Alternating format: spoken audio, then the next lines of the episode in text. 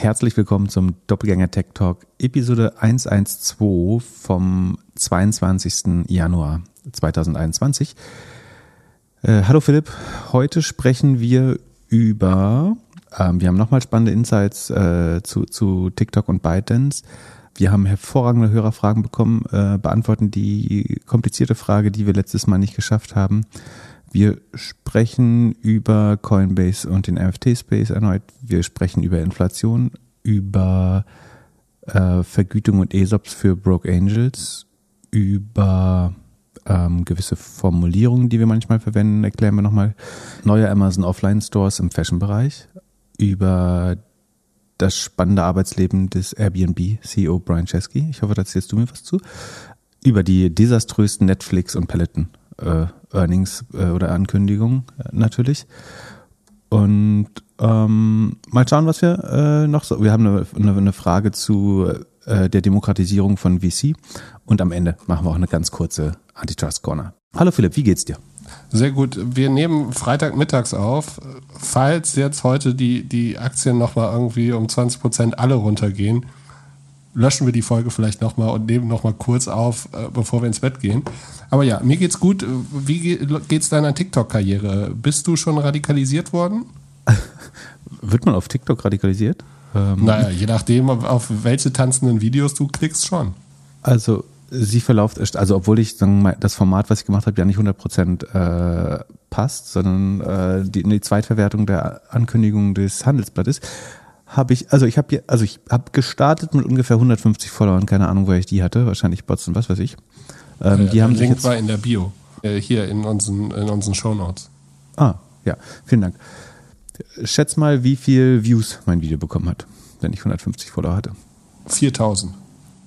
Ah, du traust mir zu viel zu, natürlich. Äh, ich traue nee. dem Algorithmus mehr zu als dir. Sind, ja, aber das Video funktioniert ja nicht gut im Algorithmus. So, so, so gut war das ja nicht. Aber es waren immer 880 bisher und es werden bestimmt noch über 1000, knapp über 1000.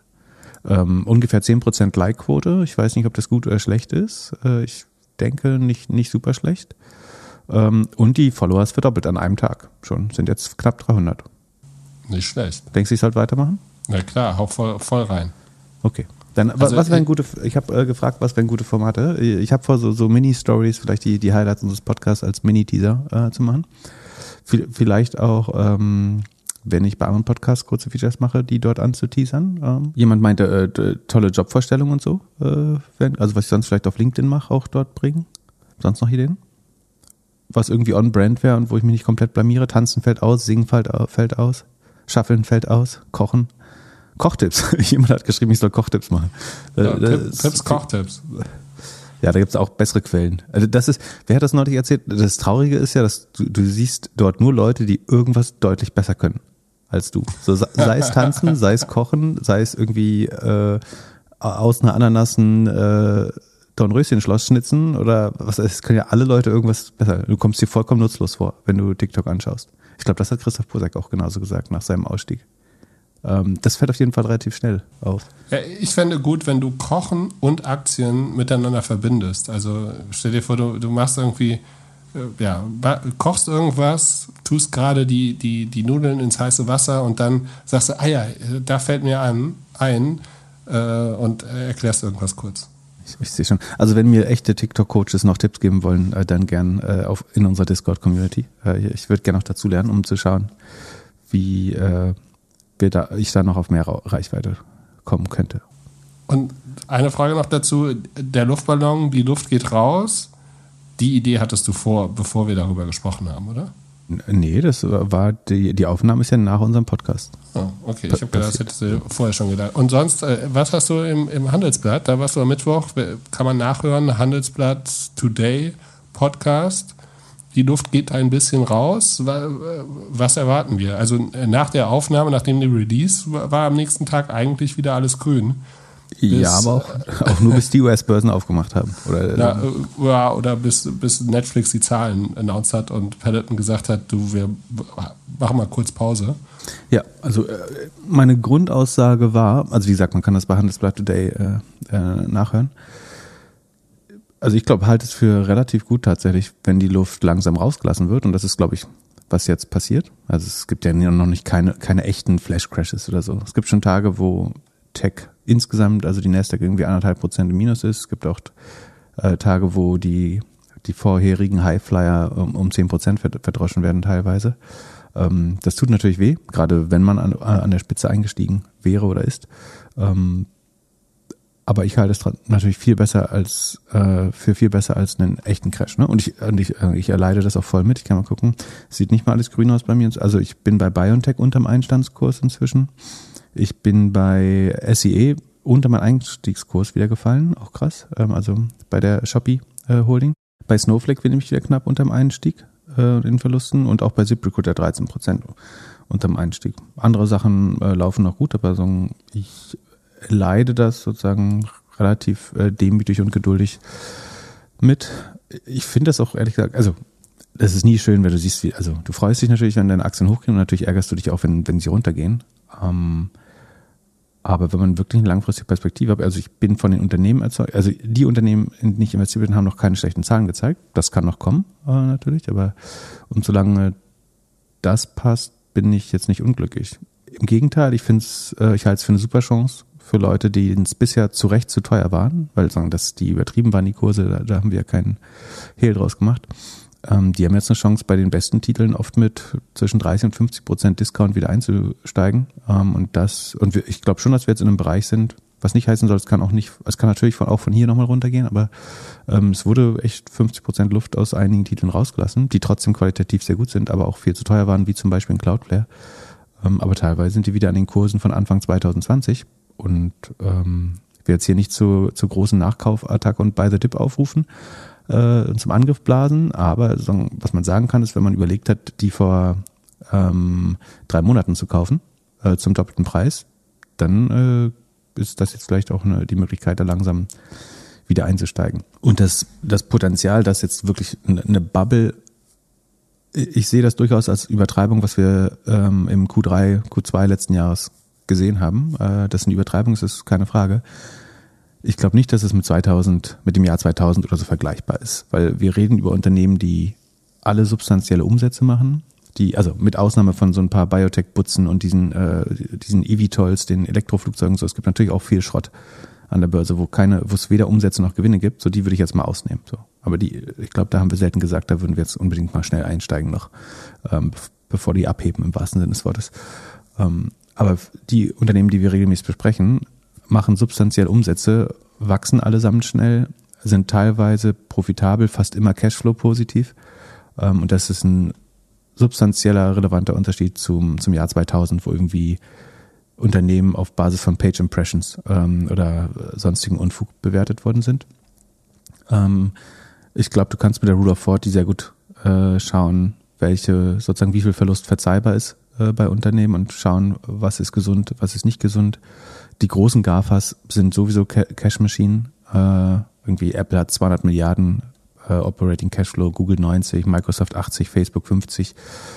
Ähm, die sind auch äh, deutlich weniger überbewertet als so diese ganz schnell wachsenden Cloud-Buden. Ähm, klar werden die Zinsen steigen, aber werden wir jetzt viereinhalb Prozent Zinsen auf dem Sparkonto bald wieder bekommen? Nee. So, und zwei, zwei Prozent sind nicht mal Inflationsausgleich. Das heißt, ist das Assets und alternative Investments, ähm, aber eben auch einfach Aktien und Equity, ähm, weiterhin äh, grundsätzlich spannend bleibt. Nicht so alternativlos, wie es vorher war, aber immer noch äh, spannend im Vergleich zu anderen Märkten. Worauf ich eben auch keine Lust hätte, ist jetzt in irgendwelche Value-Titel zu gehen. Und ähm, ich, ich sehe es jetzt nicht so, so schwarz-weiß, wie eine Casey Wood das sagen würde oder so. Ich frage mich schon, will ich jetzt einen Autobauer haben oder einen, einen Stahlkonzern oder einen Elektrokonzern äh, stattdessen? Also auch auf der anderen Seite gibt es, glaube ich, eine Value Trap und eine, also du kannst ja sagen, es gibt diese Carbon Bubble und wenn wir die, wenn die Energiepreise äh, so bleiben und die CO2-Zertifikate immer teurer werden,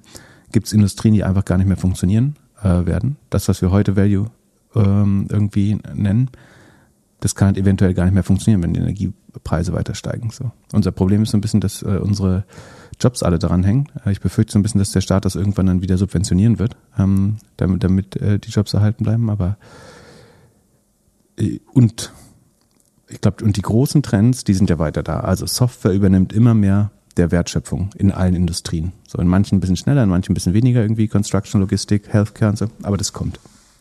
So der große Trend wird nicht weggehen. Ähm, die Aufmerksamkeit und Werbeindustrie wird sich weiter in den digitalen Raum verschieben. Auch das wird sich nicht ändern. Das heißt, gerade die Profite von Google, Facebook, äh, mehr und mehr Apple, ähm, von, von einem Amazon das Werbegeschäft, Snap, Pinterest. Äh, ich glaube, Snap und Pinterest werden Probleme bekommen, aber also, prinzipiell gibt's da den dahinterliegenden Makro-Shift auch weiterhin. Immer mehr Bereiche des Lebens werden digitalisiert. Ähm, das wird nicht von Blue Chips getragen und von Value-Werten in der, in der Regel, ähm, sondern von neuen Wachstumsunternehmen und den Software-Riesen. Und deswegen bleibe ich eigentlich bei der Grundthese. Das heißt nicht, dass wir nicht nochmal 20 Prozent oder sogar 30 Prozent äh, Verlust sehen können. Vielleicht im schlimmsten Fall sogar bis, bis zu 50 Prozent. Ich glaube, das gefährlichste Szenario, was ich sehe, ist fast so ein langsamer Absturz. Das, was wir noch nicht haben, ist, dass die Stock Market, also die äh, Deflation der Bubble, also das langsame Luft rauslassen aus der, aus der Übertreibung jetzt, hat sich noch nicht so richtig in die privaten Märkte fortgesetzt. Und äh, das wäre natürlich schon jetzt gefährlich, dass wenn du jetzt so Dekakorn-Friedhöfe äh, hättest, dass irgendwie ein Klarna eventuell eine Downround machen müsste oder ein, ein Stripe, äh, dass ein paar der Unicorns vielleicht keine Anschlussfinanzierung bekommen oder Downrounds machen, ähm, dass dann dadurch nicht mehr so viel Geld, also wir haben letztes Jahr 650 Milliarden Venture Capital geraced gehabt in 2021 weltweit. 650 Milliarden, eine Zweidrittel Trillion Dollar die an neuem Venture Capital geraced sind. So davon geht substanziell viel in Cloud Computing und in Online Advertising äh, und in sozusagen die also die krassen Gehälter von ähm, Entwicklern und anderen äh, Tech-Angestellten. Ähm, und wenn, wenn das jetzt ausfällt oder wenn davon jetzt 200 Milliarden nicht allokiert werden können oder sehr vorsichtig nur allokiert werden, ich glaube, das wäre gefährlich, weil darunter würden alle Cloud-Anbieter leiden, darunter würden alle Online-Firmen zumindest teilweise leiden. Und wenn das jetzt über ein, zwei Jahre passiert, dass sich das verlangsamt und äh, die, die Private Tech-Industrie ähm, vorsichtiger wird, das hielt ich am ehesten noch für gefährlich, gerade, ehrlich gesagt. Ja, stell dir vor, jetzt wird in den nächsten Monaten jede Woche ist rot. Irgendwann, irgendwann müssen wir uns überlegen, ob wir uns nur noch auf Marketing-Themen dann konzentrieren. Also ich finde es auch gut in, also A, es gibt immer Aktien, die auch gegen den Trend steigen. Es wird natürlich deutlich schwerer in dem Markt, ähm, wenn, wenn, wenn nicht mehr alles hochgeht. Ähm, aber so, so Long-Short-Strategien, also dass man das gegeneinander spielt, wird natürlich spannend, äh, was aber auch eher was für Profis ist. Ähm, ich würde schon auch gern weiter über Aktien und Unternehmen, äh, wir reden ja nicht originär über die Börse, sondern schon um Unternehmen, Märkte, große Trends.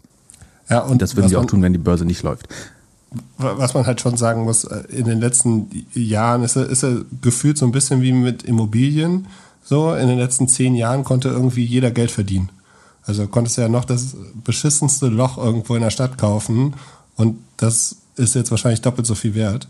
Und ja, wahrscheinlich wird jetzt einfach selektiert zwischen den Aktien, die laufen, die Unternehmen, die funktionieren und die, die halt nicht funktionieren. Aber ich habe irgendwie das Gefühl, es wird jetzt, äh, die Leute werden unsicherer und es wird irgendwie mehr, mehr Panik noch, noch verbreitet als vorher. Ja, ich glaube schon, es wäre cool, auch wenn man, also entweder, entweder wenn es jetzt auf dem Niveau bleibt, dass man mal wieder auch Geld anlegen kann und nicht das Gefühl hat, dass man sozusagen der letzte Idiot ist oder Backholder, der noch am Höchstkurs einkauft. Äh, das tut man jetzt definitiv ja nicht mehr. Ich fände es auch nicht furchtbar, wenn es noch ein bisschen runtergeht. So. Wenn's, es ist auch cool, wenn, wenn Leute günstig, äh, das sagt Scott Galloway, ich will das gar nicht als meinen Gedanken verkaufen, äh, aber ich bin total, also ich sagen, würde es komplett sekundieren, dass es auch fair ist, dass Leute sich mal wieder günstig in den Markt einkaufen können. Und dann die, die anderen behalten ja ihre Aktien. So, die haben genauso viel Anteil an der Firma wie vorher, nur dass es jetzt gerade äh, von anderen Leuten nicht zu dem Preis gekauft werden wollte. Ähm, aber in zwei Jahren ist die Firma vielleicht wieder ähnlich viel wert. Ähm, und wer, wer das nicht aussitzen kann, der hätte das halt auch nicht kaufen dürfen. Der oder die. Wir haben eine Frage bekommen zum Umbenennen. Und zwar wurde ich persönlich gefragt, ob ich Avocado Store anders nennen würde oder anders genannt hätte, äh, weil Avocados halt nicht wirklich nachhaltig sind. Sag erstmal, warum ihr es so genannt habt damals. Na, wir sind um die Alster gelaufen und haben irgendwie überlegt und das ist dann irgendwie so entstanden. Also es war keine Branding-Agentur ja. und äh, ist einfach bei einem Spaziergang entstanden. Aber von Nachhalt, also Avocado Store ist ja ein Marktplatz für, oder sollte damals ein Shop werden, ne? Ist jetzt aber ein Marktplatz für nachhaltige ähm, Kleidung. Mit Nachhaltigkeit hat die Avocado ja gar nicht so viel zu tun, wie man denken würde. Ja, genau. Das war mir persönlich zu dem Zeitpunkt noch nicht so bewusst. Es war, sollte von Anfang an ein Marktplatz werden. Das war auch die technisch die größte Challenge. Es ist, glaube ich, immer noch, einen Marktplatz zu bauen, in dem man wenn sich Größen ändern, verschiedene Anbieter hat. Und so eine Buybox wie Amazon schon immer irgendwie rechts hat. Aber ja, ändern würde ich den Namen jetzt nicht. Äh, ich glaube, so, äh, ich kenn, kennst du ein Rebranding, das positiv verlaufen ist? Ich habe das Gefühl, Rebranding ist so ein bisschen wie die zweite Ehe. Also äh, Scheidungsanwälte sagen immer, die zweite ist immer schlechter. Und äh, so habe ich es bei Rebranding irgendwie auch das Gefühl. Die wenn du jetzt schlechter, echt? Wenn du jetzt Meta, Blog, als Beispiel nimmst oder Google, äh, Alphabet, dann sind das ja keine richtigen Rebrandings. So, die, die Firmen ändern sich anders, aber die Produkte sind immer noch die gleichen. So, ich glaube, Alphabet ist gescheitert, ehrlich gesagt. Das war Unfug. Äh, also ich sollte, glaube ich, die Welt darauf vorbereiten, dass ähm, Google mehr als nur Google ist, was ja, was man jetzt sieht mit YouTube, relativ groß und ich glaube, Waymo wird auch bedeutend. Ich glaube, Facebook hat schon so ein bisschen geschafft, äh, sich einen Teil des Rufs abzulegen. Deswegen sagen wir auch weiter an Facebook. Äh, Block Square kann ich noch nicht beurteilen, das habe ich auch noch nicht so 100% verstanden. Aber du verlierst eigentlich mit Rebranding immer. Also ich äh, kann, also außer Ryder und Twix vielleicht, weil ich da auch nicht ganz genau weiß, warum sie das gemacht haben. Aber ich glaube, viel mehr Sinn macht. Keine Schokoriegelwitze, diese Sendung. Davon gab es genug äh, diese Woche. Aber ich, ich glaube, ich würde eher ein neues Produkt entstehen lassen. Also dann ist man gleich wieder bei About You, aber das ist vielleicht ein ganz gutes Beispiel dafür, dass wenn du, wenn du mit der Brand oder mit der Positionierung des Unternehmens nicht zufrieden bist, zum Beispiel könnte man das sagen bei Otto, dass du dann etwas Jüngeres, Kreativeres, anderes baust und eher eine, ein anderes Produkt baust. Äh, und versuchst dann damit zu arbeiten. Aber so ein ja, Rebranding würde ich eigentlich immer die Finger davon lassen. Und äh, ich persönlich habe, als ich mitbekommen habe, wie äh, Daimler und BMW hier das Rebranding machen wollten für die Mobility-Firmen, war es für mich eher so der Punkt, dass ich gedacht habe, okay, jetzt ist vielleicht Zeit zu gehen. Und also, keine Ahnung, vielleicht hat ja irgendjemand mal ausgerechnet, was es MyTaxi gekostet hat, sich umzunennen in, in Free Now. Also nicht gekostet mit, wir branden alles um, sondern einfach Markenbekanntheit und alles. Also das kannst du ja eigentlich nicht wieder gut machen mit irgendwelchen Out-of-Home oder mhm. TV-Kampagnen. Ja. Ähm, ich meine, ansonsten ist Avocado, Avocado schon einfach zu merken. Ist dummerweise schwer zu schreiben, ne? Also ich glaube, es gibt unheimlich viele Vertipper. Äh, ja. Aber habe ich dir nicht sogar irgendwann mal einen zurückgegeben?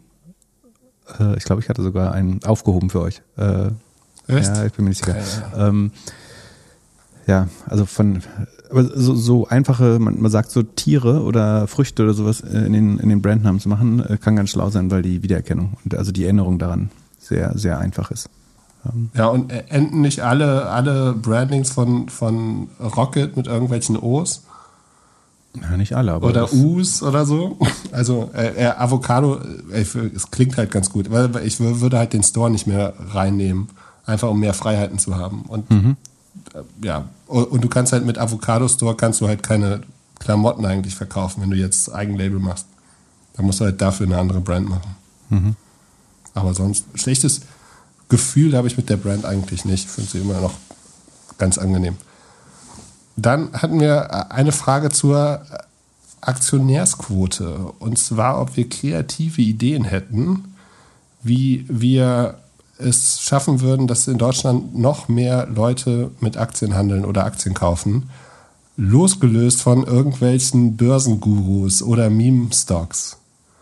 Ich habe lange überlegt, bis auf Schule ist mir nicht wirklich was eingefallen. Also, dass man das vielleicht in, also in, in deutschen Schulen wird ja, glaube ich, nicht Economics oder irgendwas unterrichtet. Also, dass man da eher so einen wirtschaftlichen Zweig oder äh, Kurs nochmal irgendwie in, ähm, in den letzten Jahren machen kann. Aber sonst, was, was würdest du machen? Mehr TikTok-Videos? Also ich glaube, man muss auf jeden Fall in der Schule schon da, damit anfangen, äh, zu erklären. Äh, gerade so wie das Rentensystem jetzt gerade aussieht, äh, wird es immer wichtiger.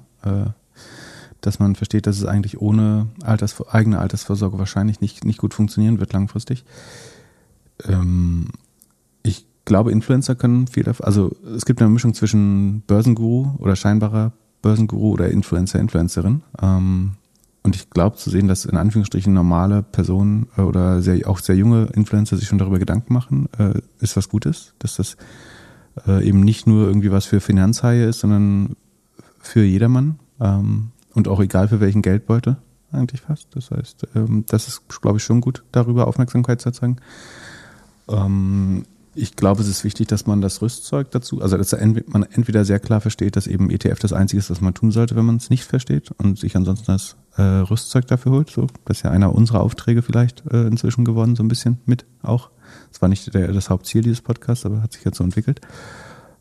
Mm, ich glaube, es ist außerdem wichtig, dass die, die ähm, Regulierungsbehörden dafür sorgen, dass weniger so Enttäuschungsmomente entstehen wie Wirecard oder sowas und auch andere Sachen, die es jetzt teilweise an die Börse schwemmt. Na gut, Specs kann man jetzt nicht verhindern, ne? aber äh, ich glaube schon, es sind zwei, es sind die Leute an die Börse bringen und dann dafür zu sorgen, dass dort auch äh, es zu nicht größeren Enttäuschungen kommen, dass die Leute diversifiziert sind, ähm, dass man vielleicht auch wieder in der Tagesschau den Teil, gibt es noch einen Aktienteil in der Tagesschau? Ich glaube nur äh, in der, äh, ich glaube beim heute oder in der 1730 oder so bei Börsenschluss gibt es glaube ich eine. Das war ja auch mal, war das zu der Telekom-Zeit eigentlich anders? Nee, da, war, da gab es so eine 1-Minuten-Schalte zur Börse, oder damals? Also weder zur Telekom-Zeit äh, war meine Generation da, noch schaut meine Generation noch Fernsehen. Nein, äh, keine Ahnung. Aber Börse gibt es auch immer in den Nachrichten. Ja, aber nicht jeden Tag. Oder nur sehr, I don't know. Ähm, wie auch immer. Also ich, ich glaube, man muss das auf jeden Fall weiter verfolgen. Ähm, letztlich muss jeder Mann das, jeder Mann und jede Frau das so normal besprechen äh, wie möglich. Also dass man das Gefühl hat, dass jeder hat sowas eigentlich. Natürlich reden man reden viele Leute nicht über Geld. So für, für mich ist es eigentlich auch nicht natürlich über Geld zu reden. Ähm, aber es lässt sich anders nicht machen. Ähm, was könnte man noch tun? Ich, ich glaube schon, dass es äh, auch so ein bisschen Influencer-Tätigkeit ist. Also das, das, Problem ist natürlich, dass die Provisionen am höchsten sind. Also gerade wenn man das dann bezahlt macht, ähm, sind die Provisionen natürlich am höchsten für die Sachen, die am schlechtesten fürs Anlageverhalten sind letztlich. Also irgendein CFD-Broker, FX-Trading, äh, Kryptoscam wird dir immer einen höheren, äh, höhere Affiliate-Provision geben als irgendwie ein möglichst günstiger Broker oder so. Aber ja, ich glaube, man sollte in der Schule anfangen, vielleicht das im Studium so ein bisschen weitermachen. Ich glaube, die Leute müssen es auch erstmal erleben und dann spricht sich das ja auch von alleine rum, ein bisschen, dass Leute darüber reden. Wenn, wenn es ein paar Jahre gut geht, dann wird es ja auch ein bisschen mehr Normalität. Aber es ist viel zu langsam äh, in Deutschland. Und ich glaube, dieses, was weg muss, ist dieses Vorurteil, dass man viel verstehen muss von Aktien, um Altersvorsorge zu betreiben. So. Und du kannst halt äh, sagen, statt, statt Riester einfach in ETFs ähm, investieren, das sehr regelmäßig, da kann relativ wenig schiefgehen. Ähm, gerade wenn du es mit einem super langen Horizont machst. Ähm, da, dazu muss man halt genau gar nichts verstehen. Also man muss einmal, also brauchst einfach einen Konsens unter Experten, den es ja jetzt gibt zum Beispiel so. Ich, ich kenne keinen äh, vernünftigen Podcast oder äh, keine Börsenzeitung, die jetzt sagen würde, es ist dumm, äh, einen Großteil des Geldes in MSCI World zu investieren. So, das ist wissenschaftlich so unfraglich inzwischen, dass es da einen großen Konsens gibt. Ähm, das hilft dann ja auch, dass, dass Leute das vielleicht akzeptieren irgendwann. Viel schlimmer wäre es, wenn ständig andere Leute irgendwas anderes erzählen. Wenn die einen sagen so, äh, hier müssen unbedingt äh, Devisen, Ressourcen äh, und Terminkontrakte rein in, in ein richtiges äh, Depot und so weiter, aber ähm, es gibt ja eigentlich großen Konsens, dass man überall das Gleiche hört, egal wo man einschaltet, ähm, dass das Basisinvestment eben ein sehr starke äh, Streuter Indiz ist und dass man dafür eigentlich nicht viel anderes können muss. Und wenn man spannend findet, kann man dann eben mehr machen und wenn nicht, dann nicht. Ja, bei der nächsten Frage habe ich mir gedacht, ich äh, gehe mal kurz in die Küche und hole mir mal einen Snickers. Die kannst du dann vorlesen. Ah, ich soll die selber auch noch vorlesen. Äh, okay, also die, also ist von dem gleichen äh, Hörer, die richtet sich ausdrücklich äh, und oder nicht beson besonders an mich. Ähm, ist aber auch eine allgemeine Frage.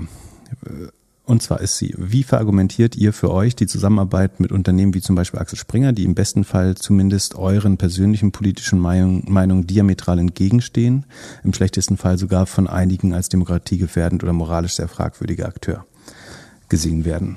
Hast du schon eine Meinung dazu? Naja, ich habe einmal eine Anfrage bekommen für so einen Inkubator von, von Axel Springer. Da habe ich, glaube ich, abgesagt. Aber auch, weil ich dieses Inkubator-Mentoren-Thema nicht so spannend fand. Finde es schwierig. Also, äh, Aber wie, wie findest du es denn für die deutsche Diesellobby oder Dieselmafia gearbeitet zu haben? Ja, auch nicht so super. Ist ja nicht so, also, das ist ja die schwierige Frage. Welches Unternehmen ist frei von sagen, polarisierender Wirkung, zumindest, vorsichtig gesagt? Genau, und, und in welcher, welcher NGO ist es so angenehm zu arbeiten, könnte man auch noch fragen.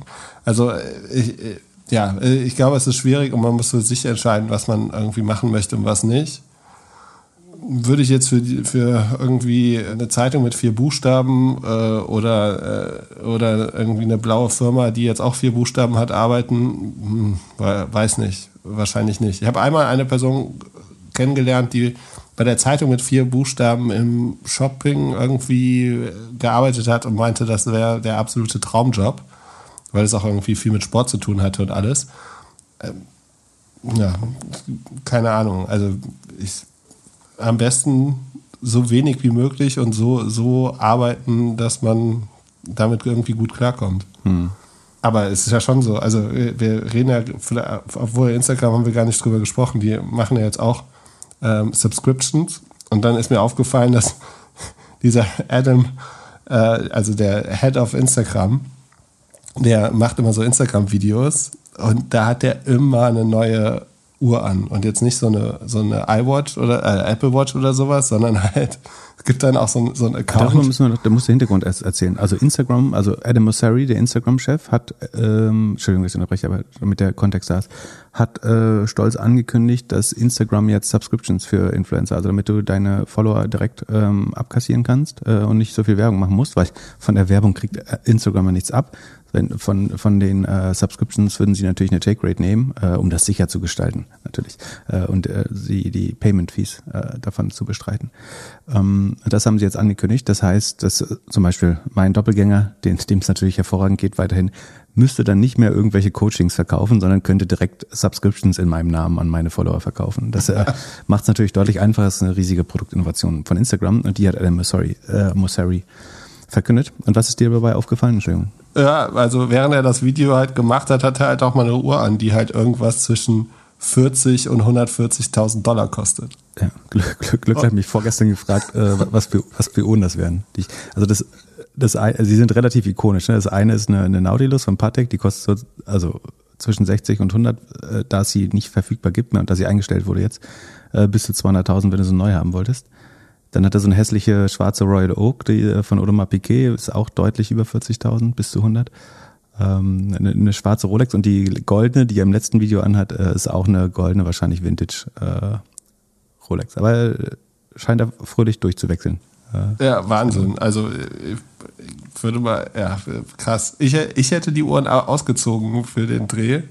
Und ich hätte wahrscheinlich auch nicht so viele Uhren, obwohl, aber ja, den Punkt, den ich machen wollte, ist, die verdienen halt derbe viel Kohle, ne? Also, was wird der Typ. Aber ist das eine gute Rechtfertigung jetzt? Oder? Dass du dann so eine Uhr trägst? Nein, äh, für eine Firma zu arbeiten, hinter deren Werte du nicht stehst. Ja, eigentlich nicht. Aber es ist, die Welt teilt sich halt schon sehr lange dadurch, dass halt in vielen Firmen halt einfach unheimlich viel Geld verdient wird. Und dann wird auf einmal nicht mehr hinterfragt. Und dann ist, ist es auf einmal so angenehm. Also ich habe diese Woche schon wieder mit jemandem telefoniert, die, äh, halt so, also, der ist halt einfach so angenehm. So ist halt alles für alles gesorgt. Ähm, und dann äh, macht man halt auch mal den Job oder äh, für das Unternehmen, hinter, hinter dem man dann doch nicht so 100% steht. Aber gut, zu, zurück zu Axel Sprenger. Vielleicht für den Hintergrund, äh, für die, denen es nicht bewusst ist. Ich habe lange Zeit bei Idealo gearbeitet, die wurden von Axel Springer akquiriert. Habe dann nach ein bisschen äh, mitgeholfen, Ladenzeile mit aufzubauen. Äh, die wurden wiederum von Ideal und damit auch von Axel Springer äh, mittelbar äh, akquiriert äh, und habe danach wieder ähm, KKA äh, beraten und die haben wiederum äh, Axel Springer akquiriert. So, so lande ich immer wieder äh, in dem goldenen äh, Hochhaus da, äh, ob ich es will oder nicht. Was ich auf jeden Fall schon mal sagen würde, ist, dass äh, die, die Kultur in den Unternehmen, die Axel Springer teilweise akquiriert hat, also sei es ein Stepstone oder ein Idealo oder ein Ladenzeil oder ein Bonial, also kauft da ähm, und viele andere, unterscheidet sich, glaube ich, grundlegend von den generell bei den journalistischen Objekten und nochmal insbesondere äh, bei der Bildzeitung. So, das ist natürlich kann man sagen, das ist die gleiche Eignerschaft und irgendwie finanziert das eine so ein bisschen das andere mit oder auch nicht ähm, oder ge gehört zusammen. Aber sagen, ich habe irgendwas von dem sozusagen, was man da zuletzt aus der Bild gehört hat, äh, in den Firmen, wo ich gearbeitet habe. Und äh, für den Springer Konzern habe ich äh, selber, äh, glaube ich, müsste überlegen, ob ich nichts Falsches sage, aber ich glaube, äh, ich kann mich nicht erinnern, irgendwann äh, sagen, direkt für die gearbeitet zu haben. Äh, vielleicht im Zusammenhang mit dem Google-Verfahren äh, oder so mal, aber nicht, nicht, dass da eine Rechnung gestellt hätte oder so. Genau, also das unterscheidet sich schon mal grundlegend. Und da, da muss man, glaube ich, zwei wichtige Unterscheidungen machen. Also das eine ist, wenn man sagt, äh, dass gewisse Anteilseigner ein generell abschrecken. So, dann könnte man ja auch sagen, irgendwie Larry Fink, der BlackRock-Chef, äh, und BlackRock ist in jedes und über, über die äh, ETFs, die sie ähm, rausbringen, also die, das sind die Issuer, die Herausgeber von der, der iShares äh, ETFs, haben die zwischen zwei und zwölf Prozent in den meisten Unternehmen der Welt. So. Und der ist zum Beispiel relativ outspoken äh, Trump-Supporter äh, und äh, aus weiß nicht, ob aus äh, Überzeugung oder aus wirtschaftlichen Motiven, aber dann gilt als jemand, oder viel, viele der, äh, der, der Geldmanager sind eigentlich sehr, entweder schon immer der Republikanischen Partei nah oder insbesondere Trump nah gewesen. Dann kannst du, dann wird jede Company der Welt damit unvestable, wenn du jetzt nach der eigenen Struktur äh, gehen würdest. Jetzt kann man natürlich nochmal unterscheiden in Mehrheit- und Minderheitsinvestoren. So, äh, das ist natürlich ein Unterschied, ob eine Firma jetzt zu 100 Prozent oder zu, zu 75 Prozent oder 74,9 zu Axel Springer gehört oder zu, zu 5. Ähm, ist auch fair, glaube ich, das zu tun. Ähm, und das andere ist, äh, und die Differenzierung finde ich wiederum viel wichtiger ist, ich hätte nicht zwangsläufig ein Problem mit einer, also ich finde, man sollte Firmen nicht boykottieren, bloß weil sie eine andere politische Meinung haben. So. Ich finde es relativ schlimm, wenn, wenn, und das kommt, würde ich insbesondere sozusagen auch auf die, die linkere Seite äh, der, der Bubble äh, und oder die, die linke Echo Chamber beziehen, dass die teilweise noch intoleranter werden als äh, rechte Menschen es teilweise sind. Oder teilweise rechts, ich meine jetzt nicht rechts, rechtsextreme, aber rechts sich selbst rechts verordne. Und äh, wer das hier öfter mal gehört hat, weiß, dass wir wahrscheinlich uns irgendwo im linksliberalen Spektrum bewegen, beide, würde ich vermuten. Sagen, für mich ist das jetzt nicht sinnvoll zu sagen, ich kann irgendeine politische Meinung nicht ertragen oder so. Also mich haben zum Beispiel Leute oft gefragt, warum ich äh, bei, bei Welt TV oder beim Weltpodcast ähm, zu Gast wäre, sozusagen. Und ich glaube, in der Welt werden definitiv Dinge gedruckt, so die, mit denen ich nicht übereinstimme oder die ich teilweise auch einigermaßen furchtbar finde. Aber äh, da werden halt auch andere Dinge gedruckt. Und ich finde, dass man das schon irgendwie tolerieren. Man muss es nicht gut finden, aber ich finde, man muss schon auch andere Meinungen noch tolerieren können irgendwie. Äh, auch wenn die irgendwie ganz klar im rechten oder sehr weit rechten Spektrum sind. Ähm, aber ich fände es schlimmer, wenn das jetzt nicht mehr gedruckt werden dürfte. Äh, und ich, was, was ich nicht tun würde, ist tatsächlich, ähm, ich würde äh, Status heute, weiß nicht, ob sich irgendwann mal ändern wird, aber Status heute würde ich nicht mit der Bild zusammenarbeiten äh, tatsächlich. Ähm, aber bloß wegen der, während der, wegen der politischen Meinung, das ist für mich ehrlich gesagt nicht Grund genug. So, dann müsstest du in den USA irgendwie die Hälfte der Unternehmen canceln oder so. Das äh, führt nur zu noch mehr Spaltung, das finde ich Quatsch. So, wir müssen alle auch ein bisschen toleranter werden, was andere Meinungen angeht, egal äh, in welchem Spektrum die liegen. Ähm, was ich deutlich schlimmer finde, ist, wenn es irgendwie in irgendeine menschenverachtende Richtung geht oder ähm, nicht mehr ähm, faktengetreu und so weiter. Das äh, ist was, was ich viel, viel komplizierter finde, was ich dann nicht fördern würde. Ich würde jetzt nicht irgendwie Chef Traffic-Beschaffer äh, bei der Wild werden wollen, zum Beispiel. Ich habe vor, vor einem Jahr oder so auch mal einen sehr bösen LinkedIn-Post über die Bild äh, geschrieben, als sie diesen Startup-Gründer meiner Meinung nach verunglimpft haben und das auch sachlich extrem falsch äh, dargestellt haben.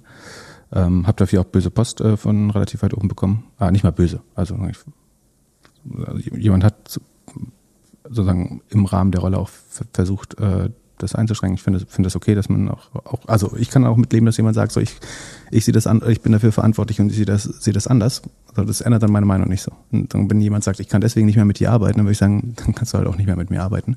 Äh, aber ich, ich sage jetzt nicht sozusagen meine Arbeit ab, bloß weil man politisch anderer Meinung sind oder so. Ich finde es sogar sehr wichtig, dass äh, irgendwie noch Dissens und Debatte gibt. Ähm, genau.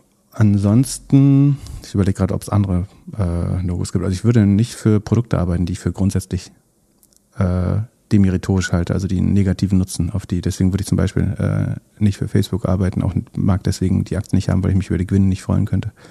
Äh, Gleiches gilt für irgendwie Tabak, für ich würde wahrscheinlich auch nicht so werbend in der Alkoholindustrie arbeiten wollen. Ähm, vielleicht auch nicht Waffenindustrie und, und, und so weiter.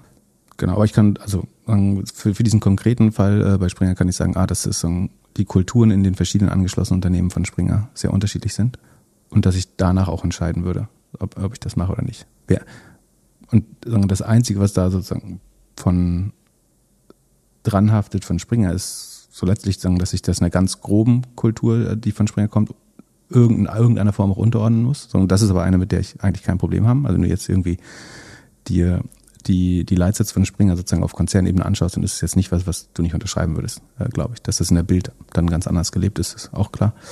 Ähm, dann, damit kann ich leben. Das andere sagen, wohin man sein Geld abführt, und da, das, darum geht es ja auch bei Eignerschaft am Ende. Ähm, wie gesagt, wenn man es davon abhängig macht, kann man die, für die meisten Unternehmen nicht mehr arbeiten, weil es immer irgendeinen Shareholder geben wird, mit dem man politisch nicht 100% übereinlegt. Äh, was ich, was dann wieder so das nächste Komplikationslevel wäre, Geld aus Saudi-Arabien oder aus China. Will man äh, zum Beispiel für jemanden arbeiten, wo der, äh, der saudi-arabische Kronprinz investiert ist? Jede Firma, in der Softbank ist zum Beispiel, würde da, dazu zählen. Letztlich. Schau dir mal die ganzen VCs an. Da wird doch bestimmt auch der ein oder andere LP drin sein, mit dem man nicht so ganz übereinstimmt. Ja, ich meine, die, die Besseren können sich das vielleicht sogar ein bisschen äh, aussuchen. Ist auch wieder eine Frage der Mittelbarkeit. Was ist, wenn im Fund of Fund irgendwie das ist echt schwer auszuschließen, glaube ich.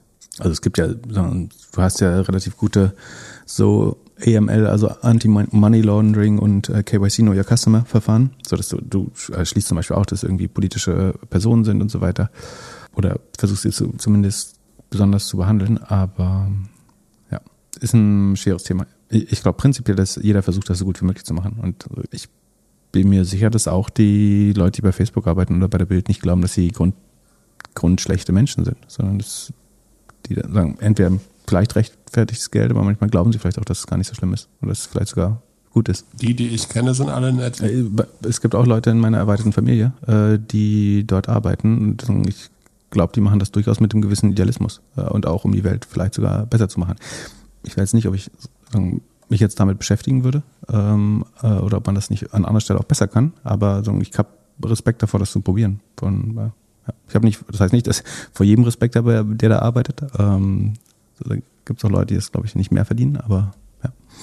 Wie auch immer, aber das ist äh, die ehrliche Antwort darauf. Ähm, könnte man eine Stunde lang äh, diskutieren in, in noch mehr Facetten. Aber ich glaube, das, was ich ganz klar sagen will, ist, dass ich kann mit Menschen reden, am Tisch sitzen und auch für Leute arbeiten, die politisch eine andere Meinung haben, solange sie im demokratischen Spektrum ist. So. Das, ach so, das ist noch die andere, natürlich die andere Facette dass äh, irgendwie für ein, ein, Bankhaus, was regelmäßig Millionen an die AfD äh, vorne oder hinten rum äh, spendet, so das wäre vielleicht auch was, wo ich dann eher äh, finde, die, die kann es auch ohne mich schaffen. Dann. Oder vielleicht besser auch gar nicht, denn also es ist immer schöner, von der Seitenlinie dem Verfall zuzuschauen. Dann lass uns doch mal kurz den Disclaimer einspielen, bevor wir die nächste Frage machen. Liebe Doppelgänger-Community, hier spricht Marco Alberti vom Murakami Podcast. Da es bei uns im Murakami Podcast eher um die Steuerung von Unternehmen und die Herausforderungen rund um Führung, Ziele und Strategien geht, höre ich selbst dem Doppelgänger Podcast treu seit Folge 1 zu, um spannende Ideen und scharfe Analysen rund um das Thema Aktien und Co. zu bekommen. Neben dem Austausch mit Philipp und der Community mache ich mir natürlich immer mein eigenes Bild und eine eigene Recherche, um meine eigenen Entscheidungen treffen zu können. Es handelt sich hier also nicht um Anlageberatung. Man sollte aufgrund des Gehörten keine Kauf- oder Verkaufentscheidungen zu Aktien oder anderen Wertpapieren treffen. Die beiden Podcast-Hosts können die Risikodisposition der HörerInnen nicht einschätzen. Es besteht zudem immer das Risiko eines Totalverlusts. Ihr solltet immer eure eigene Recherche machen und selbstständig Entscheidungen treffen. Solltet ihr dennoch aufgrund der Informationen im Podcast handeln, handelt ihr stets auf eigenes Risiko. Und die Hosts können natürlich unmöglich für etwaige Verluste haften. All das könnt ihr wie immer nachlesen auf doppelgänger.io slash disclaimer. Jetzt also weiterhin viel Spaß beim Zuhören. Und dann hat Sergej gefragt in der Community, er würde sich mal wieder eine aktuelle Einschätzung zu Coinbase wünschen. Ähm, aktuell sei der Kurs durch die Abflüsse bei ARK äh, belastet. Das heißt auf Deutsch, dadurch, dass der ARK-Fonds jetzt relativ stark underperformt, logischerweise. Und wenn da Leute ihr Geld rausziehen, dann muss ARK auch die dahinterliegenden Aktien natürlich äh, ausverkaufen. Und dadurch, das drückt dann immer weiter auf den Kurs. Wenn vielleicht gar nicht genug Liquidität da ist, dann kann das auch äh, zu noch schnelleren Kursverlusten führen. Und das beschleunigt so ein bisschen vielleicht auch äh, sagen die die, die, die schlechte Entwicklung dieser Aktien gerade. Er erkennt, dass das den Kurs belasten könnte. Ähm, gleichzeitig gibt es im Hintergrund aber eigentlich viel spannende Sachen, sozusagen dieses Krypto-Ökosystem, was sie aufbauen. Die haben ja so eine Art Venture Fund. Äh, sie bauen äh, sozusagen eine Plattform für NFTs auch, ähm, haben FairX übernommen und viel, viele andere äh, spannende Sachen. Genau ich glaube, wir haben damals mal gesagt, dass wir es eigentlich, ich guck mal, wie schlecht die sich entwickelt haben, seit wir uns das letzte Mal geäußert haben. Die waren am Höhepunkt, aber da haben wir sie, glaube ich, nicht besprochen, bei 340. Ansonsten gehen sie hauptsächlich seitwärts eigentlich. Also sie schwanken immer so ein bisschen im Korridor zwischen 340 und am Tiefpunkt aber auch zwei, also ein Drittel tiefer. Genau, ein Drittel tiefer seit IPO. Äh, ach so, genau. Ich glaube, wir haben es besprochen, als es äh, sich verbilligt hat nach dem IPO. Ähm, dann meinte ich, glaube ich, für den Kurs ist eigentlich gar nicht so schlecht. Äh, ich glaube schon, also und sagen als Hintergrund, die sind 55 Milliarden wert, ähm, machen 6 Milliarden Revenue, behalten im Moment 50 Prozent äh, Operating Margin äh, davon, haben sich verdreifacht im letzten Quartal. Da muss man schon relativ klar sagen, das wird nicht, natürlich nicht ewig so weitergehen und haben einen brutalen äh, Cashflow und so weiter. Also man muss sich vollkommen bewusst sein, dass Unternehmen nicht langzeitig, also nicht mal mittelfristig oder kurzfristig weiter mit 300 Prozent wachsen können, sondern es war ein Einmaleffekt, das war so der letzte Kryptoboom. Dann muss man so ein bisschen überlegen, wie glaubt man, wird Krypto sich weiterentwickeln. Ich glaube, wenn der Kryptotrend an, anhält, dann wird Coinbase weiter so ein sogenannter Schaufel, Schaufelverkäufer werden. Also sie werden das Tool, das Werkzeug äh, dieser Industrie bleiben und der, der im Moment der einfachste Einstieg meiner Meinung nach äh, für zumindest für die US-Bevölkerung, aber auch für internationale Käufer. Sozusagen, das ist das einfachste Consumer-Produkt, Produkt, würde ich sagen. Vielleicht zusammen auch mit Sachen wie, das bieten ja jetzt immer mehr an. Ne? Also kannst ja auch über, über Trade Republic oder Bitpanda oder so einsteigen. Aber, ähm, aber es ist prinzipiell sozusagen ein, eins der einfachsten Marktzugänge in die Kryptowelt. Ich glaube, den Status werden sie auch noch behalten. Sie haben wahrscheinlich eine Überrendite im Sinne von zu hohe Margen. Mit mehr Konkurrenz könnte sich das ändern, aber es hat ja noch keiner geschafft, äh, es ähnlich gut äh, zu machen. Ich würde sagen, ähm, Crypto.com ist auf, einer, auf einem ganz guten Weg noch, aber die sind nicht public. Und ich glaube, was klar ist, ist, dass diese Margen, dass sie nicht weiterhin 50 Prozent von jedem Dollar, den sie umsetzen, behalten und auch, dass das Wachstum deutlich runtergeht. Aber selbst wenn man das alles in Betracht fasst, dann sind sie mit neunmal Umsatz be, bepreist und 35 mal dem zukünftigen ähm, Earnings, die sie erwarten. So die, die unterliegen jetzt einem sehr hohen Risiko. Ne? Niemand weiß, wie der Kryptomarkt performt, hängt ja sehr vom Kurs ab. Äh, und das vorherzusagen, also wenn man ganz ehrlich ist, wird man sagen, wir können nicht voraussagen, wie viel Umsatz wir nächstes Jahr machen, weil es einfach von der Entwicklung von Krypto abhängt. Und dass sie selber versuchen, ein Ökosystem zu bauen, was Kryptoanwendungen ähm, wie NFTs und so weiter fördert, ist total schlau, um den Umsatz so ein bisschen zu verstetigen. Also eigentlich müsste ähm, Coinbase eben vor allen Dingen genau das tun. Ich glaube, das ist vollkommen richtig, dass sie sagen, wir versuchen konkrete Anwendungsfälle für Krypto zu schaffen, die irgendwie Consumer oder Mass Adoption ähm, hinbekommen, dass äh, ein relevanter Teil der Bevölkerung das eventuell irgendwann mal nutzen würde. Und damit würde sich auch so die, die Vorhersehbarkeit und die, ähm, die Nutzung von, von Krypto ein bisschen verstetigen und damit auch ihre Ergebnisse voraussehbarer werden. Ähm, das halte ich halt, halte es für eine gute Strategie. Ich finde es relativ fair bewertet, selbst wenn ich einpreise, dass die Margen verfallen werden, dass das Wachstum runtergehen wird, dass vielleicht der Umsatz auch schrumpfen könnte. Äh, das ist, glaube ich, nicht ausgeschlossen. Sekunde, haben wir Coinbase eigentlich im Cheat? Weißt du das? Dann könnte ich auch mal schauen. Haben wir nicht. Könnt, machen wir bei den Earnings bestimmt. Ich kann mal kurz gucken, wie wahrscheinlich das ist, dass der Umsatz auch, äh, auch mal ruhig schrumpfen könnte. Das ist auf jeden Fall nicht unmöglich. Vielleicht ist sogar wahrscheinlich. Ähm, ist er sogar natürlich schon im letzten Quartal. Also der war mal bei 2,2 Milliarden, ist jetzt auf 1,3 Milliarden im letzten Quartal runter. Kann auch nochmal weiter runtergehen, aber dann werden die jetzt immer noch relativ günstig bewertet. So, der, das Einzige, was gegen Coinbase spricht, ist, wenn man A, entweder glaubt, man hat den besseren Konkurrenten vor Augen, also man sieht, dass irgendjemand das besser löst äh, und mehr Kunden akquiriert damit, also dass sie überholt werden, oder dass man glaubt, der Kryptomarkt insgesamt wird nicht überleben oder wird kaputt reguliert oder verboten oder so. Dann sollte man vielleicht Angst haben um Coinbase. Aber ich glaube, dass man sollte es als eine, ich glaube, wofür es gut ist, ist als Hedge gegen Krypto. Also wenn man ansonsten noch gar keine Kryptowährung hat, aber irgendwie daran teilhaben möchte, aber auch lieber ein Unternehmen als irgendeine Währung, dann, dann ist Coinbase, glaube ich, eine gute Möglichkeit, sich gegen Krypto zu hedgen oder dort zu investieren. Ich halte es auf jeden Fall aber für ein spekulatives Investment. Also ich würde da niemals mehr als zwei, drei Prozent des, äh, also selbst wenn ich einen großen Teil in, in MSCI World hätte und dann von dem Rest, den ich in Aktien hätte, würde ich nur einen kleinen Teil in Coinbase machen. Ähm, aber ich, ich habe die jetzt gerade nicht. Ich hatte sie mal, habe dann wieder aus Liquiditätsgründen verkauft. Ich kann mir vorstellen, dass sie irgendwann wieder mal in meinem, wenn die jetzt weiter so günstig bleiben, ähm, wieder in meinem Depot landen. Weil prinzipiell möchte ich ja irgendeine Exposure haben zu Krypto und dafür ist es eine der eine Lösung. Sobald Krypto wieder einen Sommer erlebt und man merkt, dass mehr und mehr Leute in Krypto gehen, ist, glaube ich, Coinbase eine super Adresse. Dann, also die sind halt diejenigen, die ganz vorne mit, mitschwimmen, halt auch Investments machen in jegliche Art. Ich habe jetzt hab ja gelernt, dass die auch in OpenSea beispielsweise in den NFT-Marktplatz investiert haben. Die sind halt sehr, sehr nah bei Andreessen Horowitz und dem, und dem Fonds von dem Mitgründer. Und ja, sind so ein bisschen wahrscheinlich das Amazon oder so das Infrastrukturplay in der, in der ganzen Kryptowelt, wenn es auf jeden Fall an Endkonsumenten geht. Und bevor man sich jetzt damit auseinandersetzt, wie man oder überlegt, den ersten Coin zu kaufen, macht das wahrscheinlich Sinn, erstmal Coinbase-Aktien zu nehmen. Man müsste eigentlich mal vergleichen, wie viel Prozent der Bevölkerung haben eigentlich schon Krypto und wie viel haben Aktien? Weil was ja schon krass ist, also wenn du überlegst, wie schwer es ist, Menschen zu überzeugen, dass Aktien sinnvoll sind ähm, oder Aktienprodukte oder irgendwas Kapitalmärkte. Und dann, äh, es gibt wahrscheinlich ungefähr 100 Millionen Bitcoin-Holder und mindestens 200 Millionen Wallets. Äh, das sind die letzten Zahlen, die ich hier sehen kann. Ähm, und das war ja relativ einfach, die Leute davon zu überzeugen. Und das ist ja schon irgendwie durch Influencer getrieben worden, oder? Dass irgendwie vom, vom Musiker bis zum Pornstar alle Leute gesagt haben, so das ist the next big shit. Ja, das aber auch viel von, von äh, anfangs viel von Entwicklern, die sich damit auseinandergesetzt haben.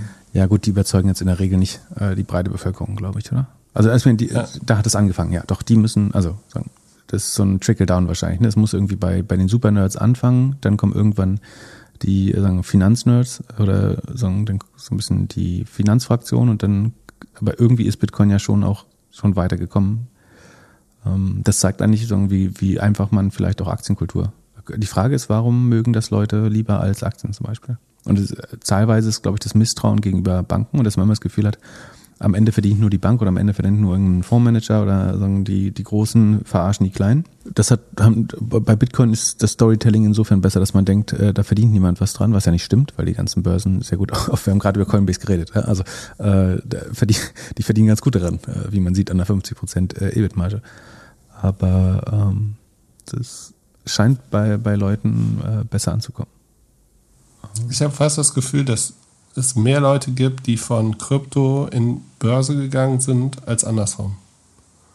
Also die, das wäre schlau. Die jüngere Generation, die erst angefangen, also die beispielsweise erst einen Coin besitzt hat, besessen hat, also Beispiel Dogecoin besessen, bevor man die Tesla-Aktie gekauft hat. Kann schon sein, ja. Ich bin gespannt, wie es, äh, wie die, die kommenden Monate werden, aber äh, aktuell ist ja ein bisschen die Luft raus. Ein Problem ist natürlich auch, dass die Hürden äh, zum Aktienkaufen relativ hoch waren in der Vergangenheit. Ne? Also man kann ja viel Schlechtes sagen über die ähm, Neo-Broker, aber es hat es eben auch einfacher gemacht, einfach mal eine Aktie zu kaufen oder einen Sparplan aufzusetzen.